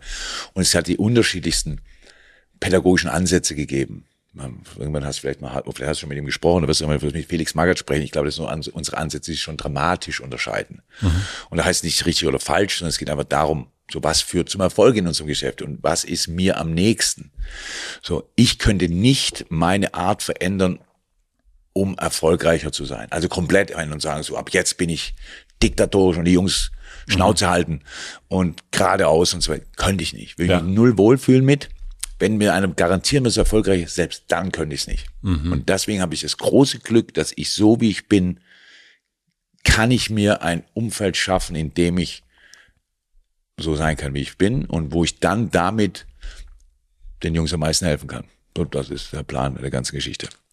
Wann hast du in deinem ganzen Tag, in dem du das alles so machst, mit früh aufstehen, abends ins Bett gehen, wenn der, wenn der Bus irgendwie kommt, wann hast du Zeit, wirklich um nachzudenken, um dir wirklich, also nicht nur nachzudenken, sondern ja auch in einen, in einen Modi zu kommen, wo du nicht in der täglichen Reaktion bist, sondern eben auch über Konzepte nachdenken, über, ähm, ja, über, also über die größeren überliegenden Dinge. Also ich jetzt eigentlich sagen, ständig, also natürlich nicht immer, aber ganz, ganz, ganz oft in Momenten. Also weil die, die, die Momente, wo an dir gezogen wird und wo jeder ein, was von die Tür auf und zu geht, auf und zu geht, auf und zu geht, das sind jetzt nicht, aber dann links und rechts davon geht's relativ schnell wieder, weil die, die kleinen Lösungen für die kleinen Probleme des Alltags immer auf dem basieren, was man sonst denkt. Deshalb ist es immer so wichtig. Also ich habe einen Tagesablauf, ich stehe früher auf, logischerweise, habe äh, sechs Uhr oder sowas, ähm, bin ich wach, ähm, mach dann glücklicherweise mittlerweile so anderthalb Jahre oder so, jetzt dann mache ich dann ähm, bisschen Sport, was echt hilft und was echt total cool ist. Da habe ich Zeit. Ähm, und geht dann ins Büro, da habe ich Zeit. Auf dem Weg dahin im Büro Trainingsvorbereitung wird mittlerweile viel, viel, viel von, von Co-Trainern abgenommen. Ähm, ich muss Dinge absegnen und so weiter. Ich habe viel Zeit dazu und nehmen sie mir auch. Ich nehme da in der Zeit wenig Informationen von. Ich bin nicht ein, ein Zeitungs- Wühler und mhm. mal gucken, was da noch passiert ist und da noch passiert ist. Ich nehme diese Dinge, die im, passieren, eher so nebenher war, im Radio oder sonst was. Mich interessiert natürlich, was in der Welt passiert, ist ja klar, aber ähm, also nicht so Kleinkram. Und habe also ganz viel Zeit, mich damit zu beschäftigen. Und mein genereller Blick aufs Leben macht einfach ich nutze im Grunde, so, warum konnte ich damals jung eine, einen Vortrag halten vor Versicherungsangestellten, mhm. den sie sich auch selber aus dem Buch holen können, also, also mhm. auf meine Art. Weil ich immer wusste, mein Leben ist die Vorbereitung für solche Momente. Die Leute wollen mir was über Motivation hören, gut, kann ich drüber reden, mein Leben. Die Leute wollen mir was über Führung hören, ich kann kein Buch drüber schreiben, ich kann aber sagen, wie ich es mache, mein Leben, muss mich nicht vorbereiten, das einfach, so mache ich fertig. Und genauso war es. Und bis heute ja so geblieben. Ich kann ja, wenn du mit mir jetzt ein Gespräch führst, den ganzen Tag über was ist ich, was über Quantenphysik, dann das wäre jetzt auch ein bisschen ähm, lästig geworden. Also ich bin nicht super schlau und weiß, verstehe auch nicht von allen Dingen was, aber ich ähm, habe einige Teilbereiche des Lebens im Laufe der Zeit verstanden. Hast du sowas wie eine spirituelle Praxis? Ich bin, ich bin gläubig. Ich glaube an Gott. Ich, ähm, ich bete. Ich habe das natürlich, also für mich natürlich. Ähm, das hält, hat mich in verrückten Phase in meinem Leben immer in der Spur gehalten. Ich mochte das. Ich mag das, sich verlassen können. Ich mag das. Verlassen auf Gott? Ja, auch. Also jemand hat, ich weiß schon, dass jetzt nicht der Einfluss nicht direkt ist. Ich brauche, ich will man in meine Hand und legt woanders hin, bin ich blöd, aber, aber es ist einfach eine, es ist eben diese spirituelle Verbindung. Und ich weiß, ich, ich mag es, ich mag es im Gebet. Ich weiß jetzt nicht, ob Auskotzen das Richtige ist, aber mich schon mal, auch mal, aber, aber einfach auch schon mal, ja, mal so kurz beschweren zu dürfen. Also warum denn irgendwas äh, jetzt gerade nicht so war, um dann aber während ich darüber rede auch festzustellen, ja Gott, so ist es auch nicht. Also also Dinge, ich mag, ich möchte damit die andere Leute belästigen. Ich mag das schon auch, wenn ich das in diesem Gespräch haben kann. Ich finde viel Ruhe im Gebet in verschiedenen Momenten ähm, und du machst wahnsinnig viel mit dir selber aus, ne? Ja, ja, war schon immer so. Das war schon immer so. Und das, ähm, aber Ulla sagt mir das immer wieder. Sie sagt dann, ist irgendwas los? Ich, nö, ist irgendwas los? Nö, ist irgendwas los? Nö. irgendwann, okay. Und das hilft dann schon mehr. Ja. Sie ist halt, also, ja. Also, wir, das ist da die größte, tatsächlich die größte Hilfe. Ich, noch, ich muss ehrlich sagen, von keinem Mensch mehr gelernt als von Ulla. Aber wieso Mädels sind, also einfach, also tatsächlich einen anderen Blick aufs Leben und dann irgendwie auch, wahrscheinlich sind Frauen generell ein bisschen schlauer als wir, weil sie länger dazulernen, irgendwie sowas. Also jetzt nicht alle Frauen, mhm. aber einige. Und ähm, auch nicht als alle Männer, aber als einige. also meine auf jeden Fall als ich. Und mag das das Allermeiste an so einer Beziehung, dass du immer jemand hast, der im Notfall dann doch nochmal den richtigen Blick hat. Aber wieso teilst du das nicht? Weil das, ich teile das schon. Aber also so. Nur nicht proaktiv. Ja. Das ist irgendwie so in mir drin ich habe das Problem ja schon, warum soll jetzt jemand anderes damit belästigen? Mhm. Also ich, es löst sich entweder sowieso oder ich löse es, bevor ich es Und es kommt auch dazu, ich rede so viel über den Tag. Es jetzt nochmal zu erklären. Oh, ja, also me meistens bekommt man es gar nicht mit, dass ich ein Problem, dass ich in dem Moment ein Problem habe. Aber wenn man es mitkriegt, dann muss man ein, zwei Mal nachfragen und kriegt man es auch gesagt. Wir waren ja gerade beim Gott. Was würdest du sagen, ist der Sinn deines Lebens? Ach, ich weiß jetzt nicht. Also, ja, also, ich würde sagen, das Sinn meines Lebens ist das, das Leben meiner, meiner Familie irgendwie so angenehm wie möglich zu machen. Also ähm, ich mag es gerne, die Situation anderer Leute zu verbessern. Und natürlich kann ich jetzt nicht für alle Leute tun, aber ich kann es für meine Familie tun. Ähm, ich bin gerne Ratgeber, ich bin gerne ähm, Problemlöser, ich bin gerne ein Zuhörer. Ähm, und kann das nicht für alle Leute sein, habe aber einen kleinen Kreis von Leuten, für die ich das immer bin und immer sein werde. Und das ist irgendwie, ergibt das für mich so ein bisschen Sinn. Ansonsten glaube ich nicht, dass die Welt ein viel schlechterer Ort wäre, wenn ihr nicht da wäre. Ähm, also so übermäßig wichtig bin ich jetzt nicht, aber für ein paar Leute äh, hat es natürlich durchaus ähm, Vorteile und ähm, ja, darüber bin ich ganz glücklich. Du bist jetzt 56, mhm. bist OP. Jupp. Du hast viele Titel gewonnen und auch Sachen verloren. Ja. Ähm, bist glücklich verheiratet, Sehr. hast gesunde Kinder. Absolut. Ähm, was steht auf deiner Bucketliste des Lebens? Also ist gar kein Problem. Ich jetzt niemand von den Jungs unter Druck setzen, aber mehr Enkelkinder wäre nicht schlimm. Ich, ich, ich setze auch, ich setze auch, ich setze auch, ich setze auch alles auf eine Karte. Wir haben schon drei, weil es ja, wir haben noch zwei also. direkt dazu bekommen, aber das erste jetzt so geboren wird, ist alles gut. Ähm, also gesund bleiben, tatsächlich. Und das wird alle jungen Menschen, was ist denn für eine Antwort? Glaub mir, je älter ihr werdet, desto wahrscheinlicher wird es, dass das die Nummer eins auf der Bucketlist ist. Gesund bleiben, dann kann man schon mal ganz viel machen. Und wenn wir jetzt dann da gesund bleiben, dann würden wir super gerne ganz, ganz viel reisen. Und jetzt kommt es da immer, wenn, was ich mache, mache ich total gerne, aber ich werde das eben nicht machen, bis ich irgendwie, bis ich mir irgendwie im, Schaukel, äh, im Rollstuhl irgendwie durch die Gegend schieben muss, wenn wir dann Australien bereisen oder im Krückstock oder so. Es muss einfach früher sein. Das ist, so gern ich das mache und so sehr das ein, auch zieht, es muss noch was anderes geben. Und Fußball kann ich ja weiter gucken, von überall, weiß ich was. Also deshalb werde ich das nicht mehr ewig machen und dann heißt kerngesund, durchtrainiert. Ja, wäre nicht schlecht. Also so wie es im Moment ist, alles fein. Ich muss ja jetzt nicht nochmal. Länderpunkte sammeln. Ich gucke übrigens gerade, auf gestern auf dem Heimweg vom Spiel habe ich Arnold geguckt. Oh, das will ich auch die noch gucken. Die ersten anderthalb Folgen. Bin ich total gespannt. Zum Thema fit im Alter. Ja. ja hat er auch mal einen Ja, Beitrag neulich zu hat er, einen- hat er einen äh, Spagat auf der Küchenzeile gemacht. Gibt's ein Foto, wo ich gedacht habe, Gottes Willen. Das was, was ein Typ, was eine Karriere. Ja. So, also wirklich verrückt. So, also deswegen wäre nicht so schlimm, so einigermaßen fit. Das gehört übrigens zum gesund Hm, Ja, sein dazu. Ähm, weil dann gucken, mehr Zeit haben für Dinge, für die ich jetzt keine Zeit habe. Und so wenig Zeit dafür, dass ich noch gar nicht weiß, was es eigentlich sein wird, weil ich hatte das noch nie. hast du dein Ende schon im Blick? Nein. Nein. Ach so, äh, zeitlich. Nein, dein, dein, also dann wirklich, dass du sagen kannst, ohne dass du es jetzt sagen musst, weil dann steht es morgen überall in der Zeitung, aber hast du für dich, wo du weißt, okay, also so, Die, die, die wirkliche Idee ist,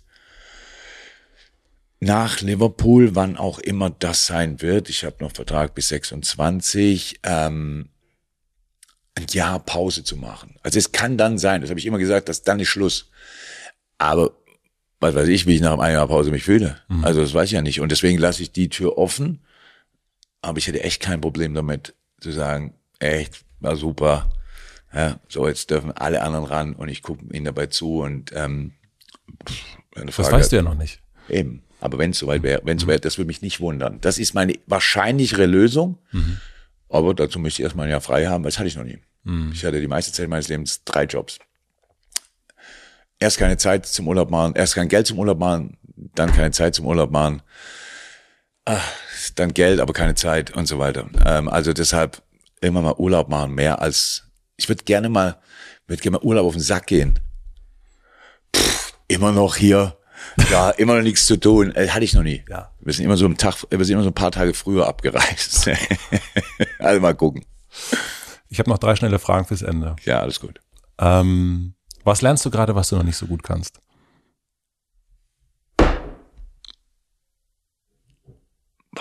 Schnelle Frage du. Nee, du kann, musst doch nicht schnell an. Nein, Also easy. Also ich, Was lernst du gerade, was du noch nicht so gut kannst? Aktuell. Wahrscheinlich leider gerade nichts, oder? Das ist echt nicht cool. Nee, also aktuell beschäftige ich mich mit nichts Neuem äh, und Urlaub war auch nicht. Nee. Nee. Bin gerade an an keiner neuen, an keiner neuen Fähigkeit dran, würde ich sagen. Ja, das ist echt traurig jetzt, aber tatsächlich. Sind in Vorbereitung, ich habe keine Zeit für nichts. Ja, siehst du? was denken andere über dich, was nicht stimmt? Dass ich die ganze Zeit so bin wie am Spielfeld dran. Das wäre ja brutal. Das wäre echt brutal. Das habe ich schon oft gedacht. Die Leute denken, ja, der, der, der beißt immer auf die Zähne und sieht immer so aus. Am Ende auch wurscht eigentlich, aber das denken die Leute ganz bestimmt. Ja. Ja. Zumindest Matze Knob. Der denkt das. Yeah! ähm, du hast erst schon, ich muss eine Frage dazwischen schieben, du hast erst äh, ganz am Anfang darüber geredet, dass du als Kind so viel gelesen hast. Äh, Kamal-Bücher. Ähm, was ist ein Buch, was man sich nach diesem Gespräch durchlesen sollte? Was, was kannst du empfehlen? Nichts Aktuelles, da ist Olaf viel besser. Ich bin in historischen Roman drin. Ich lese mittlerweile hauptsächlich, also fast ausschließlich, ähm, um wieder mich wegzubeamen, also in die andere Zeit, 400 Jahre früher und so weiter und so weiter. Das ist also, ich, ich warte jetzt schon, vielleicht hört's ja zu, Rebecca Gablé. Hör mal, wo ist denn das neue Buch? Was hat die geschrieben? Alles, die Warringham-Sage, die hat alles, du kennst Rebecca Gablé nicht? Nein. Ah, lieber Himmel. So großartiges Zeug. Ähm, so ähnlich wie Noah Gordon oder Ken Follett. Diese, diese, okay. diese, diese Art ähm, großartig recherchiert. Ähm, fantastische Schriftstellerin. Muss jetzt nicht für alle sein. Ich weiß nicht, ob Rebecca selber denkt, sie hätte die Welt damit verändert. Meine ja. Okay. Also weil man kann sich nicht besser in das Jahr ab 1100 ähm, also mit ihren Büchern. Ich liebe das. Hab's als Hörbuch, hab die meisten gelesen, hab dann hinterher noch das Hörbuch mitgenommen. Ist ganz praktisch. Beim Hörbuch schläft man immer ein, aber wenn man das Buch vorgelesen hat, geht das gut. So, also ich bin nicht in der Aktualität. Ähm, Muss man ja nicht. das ist, nee, aber das, das, das sicher Ulla hätte, ähm, wäre da jetzt drin. Ähm, und das, wie gesagt, ich warte gerade aufs Neue. Rebecca Gamble. Ja, das stimmt. Und jetzt zum Schluss habe ich eine Plakatwand am Alexanderplatz in Du, Berlin. du hast die. Ich habe die. Okay, Und, du, Glückwunsch. ähm, und äh, Imagination ist für dich gefragt. Ähm, du darfst alles draufschreiben, was du willst. Was würdest du draufschreiben? Campino hat draufgeschrieben, Liverpool Champions of England. Grüße gehen raus. Ja, das kleine Arschloch, der macht sich's leichter. Nee, ich weiß jetzt nicht genau, was ich drauf schreibe. Ich, was mich bewegt aktuell ist tatsächlich, wie wir mit den mit unseren, mit unseren offensichtlichen Problemen umgehen, was die Umwelt angeht und so weiter. Dass wir es irgendwie nicht schaffen, auf eine vernünftige Art und Weise zu diskutieren. Ich verstehe natürlich, ich verstehe die Sorge um unsere Zukunft 100 Prozent und teile die verstehe so ein bisschen die Beweggründe für die Maßnahmen, die Maßnahmen selber nicht, weil es natürlich nicht dahin führt, verstehe wiederum nicht, warum wir uns nicht grundsätzlich damit auseinandersetzen, mal wie viel Einfluss, was müssen wir tatsächlich als Welt und was, welchen Einfluss hat Deutschland darauf und warum machen wir daraus ein Thema, wo sich jeder nur noch ärgert. So wichtig und am Ende bilden wir zwei Fronten und die einen sagen, wir, wir müssen alles ändern und die anderen sagen, wir wollen nichts ändern, da muss irgendwo dazwischen muss es was geben und ich würde so gerne mal irgendwie da dabei sitzen und sagen, Freunde, können wir einmal anfangen, jetzt unseren Tisch zu quatschen, bevor ihr euch schon wieder festgeklebt habt und die anderen euch an Haaren vom, vom, von der Straße ziehen. Jeder hat seine Beweggründe. Aber das Problem ändert sich dadurch ja nicht. Also können wir uns mal ganz kurz damit aussetzen. Und wie viel können wir da selber ändern? Und wie viel müssen wir da noch ganz viele andere davon überzeugen, dass sie übrigens mitmachen müssen, damit sich überhaupt was ändert, weil sonst ist ja völliger Quatsch. Es ist nämlich ganz komisch, wenn du da sitzt als Beobachter, fragst du dich, also das Problem ist klar, aber irgendwie hat gar keiner eine Ahnung, wie man es anpackt. Weil alles, was angesprochen wird, ob es jetzt der Heizhammer ist oder sonst was, alles führt in die falsche Richtung. Ich denke mal, die, die Idee dafür ist richtig, die Umsetzung nicht so dolle, die Reaktion darauf eine Katastrophe und nichts ist passiert. Oder es kann doch nicht wahr sein. Es ist ja, wir sind alle durch Corona gegangen und dachten, das ist das Schlimmste, was uns passieren konnte. Oh mein Gott, wird das Leben jemals wieder so, wie, wie, wie, wir, wie wir es davor hatten? Haben das Leben zurückbekommen und du hast seitdem das Gefühl, Covid wäre überhaupt kein Problem gewesen, weil die ganzen anderen Probleme, die sind ja jetzt da. Ja, und das verstehe ich nicht. Also mein Ding ist, ja, ich finde, wir sollten mal echt drüber reden. Also mal wirklich drüber reden und uns nicht nur, nicht nur aneinander vorbei. Lasst uns mal drüber reden. Lasst uns mal drüber reden. Schreibst du drauf? da schreibe ich drauf.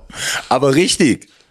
Ja, und nicht einfach aneinander vorbeiquatschen. Das wäre cool. Da hätte ich Bock drauf. Lass uns miteinander reden. Das ist doch aber richtig mit Ausrufezeichen. Ja, bitte. Dein Jürgen Klopp. Sehr gut. Oder euer Jürgen Klopp würde drunter stehen. Schön. Kloppo. Kloppo. Ja, ja, ja. Für Freunde. Für Freunde. Eigentlich für alle. Weil Jürgen so ein, im Schwarzwald so ein schwieriger Vorname ist. Jürgen. Das klingt wie Würgen. War immer ganz froh, dass man mir einen Spitznamen gegeben hat. Kloppo, vielen, vielen herzlichen Dank für deine Zeit. Danke dir. Ähm, es hat mir richtig, richtig viel Spaß gemacht, das ist dich gut. zu treffen. Zumindest dir. Ja, das ist schon mal gut. Nee, mir auch. Danke sehr. Dankeschön.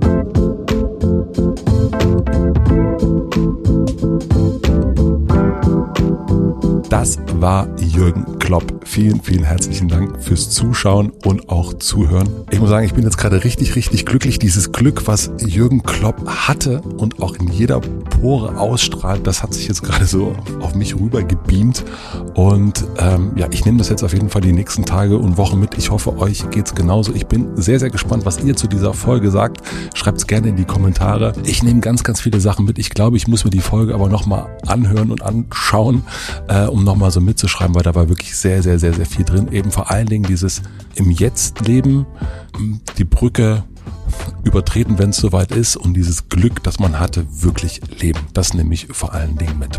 Ich möchte mich ganz, ganz herzlich bedanken bei Torben Becker und Mario Reetz für die redaktionelle Unterstützung, bei Maximilian Frisch für den Mix und den Schnitt und bei Andy Finz und Jan Köppen für die Musik. Ich freue mich, wenn wir uns hier nächste Woche wieder sehen oder wieder hören. Wenn ihr Lust habt, eine weitere Folge zu hören, dann möchte ich euch die Folge mit Campino empfehlen. Natürlich. Ich wünsche euch noch einen schönen Tag, eine gute Nacht. Bis zum nächsten Mal. Euer Matze.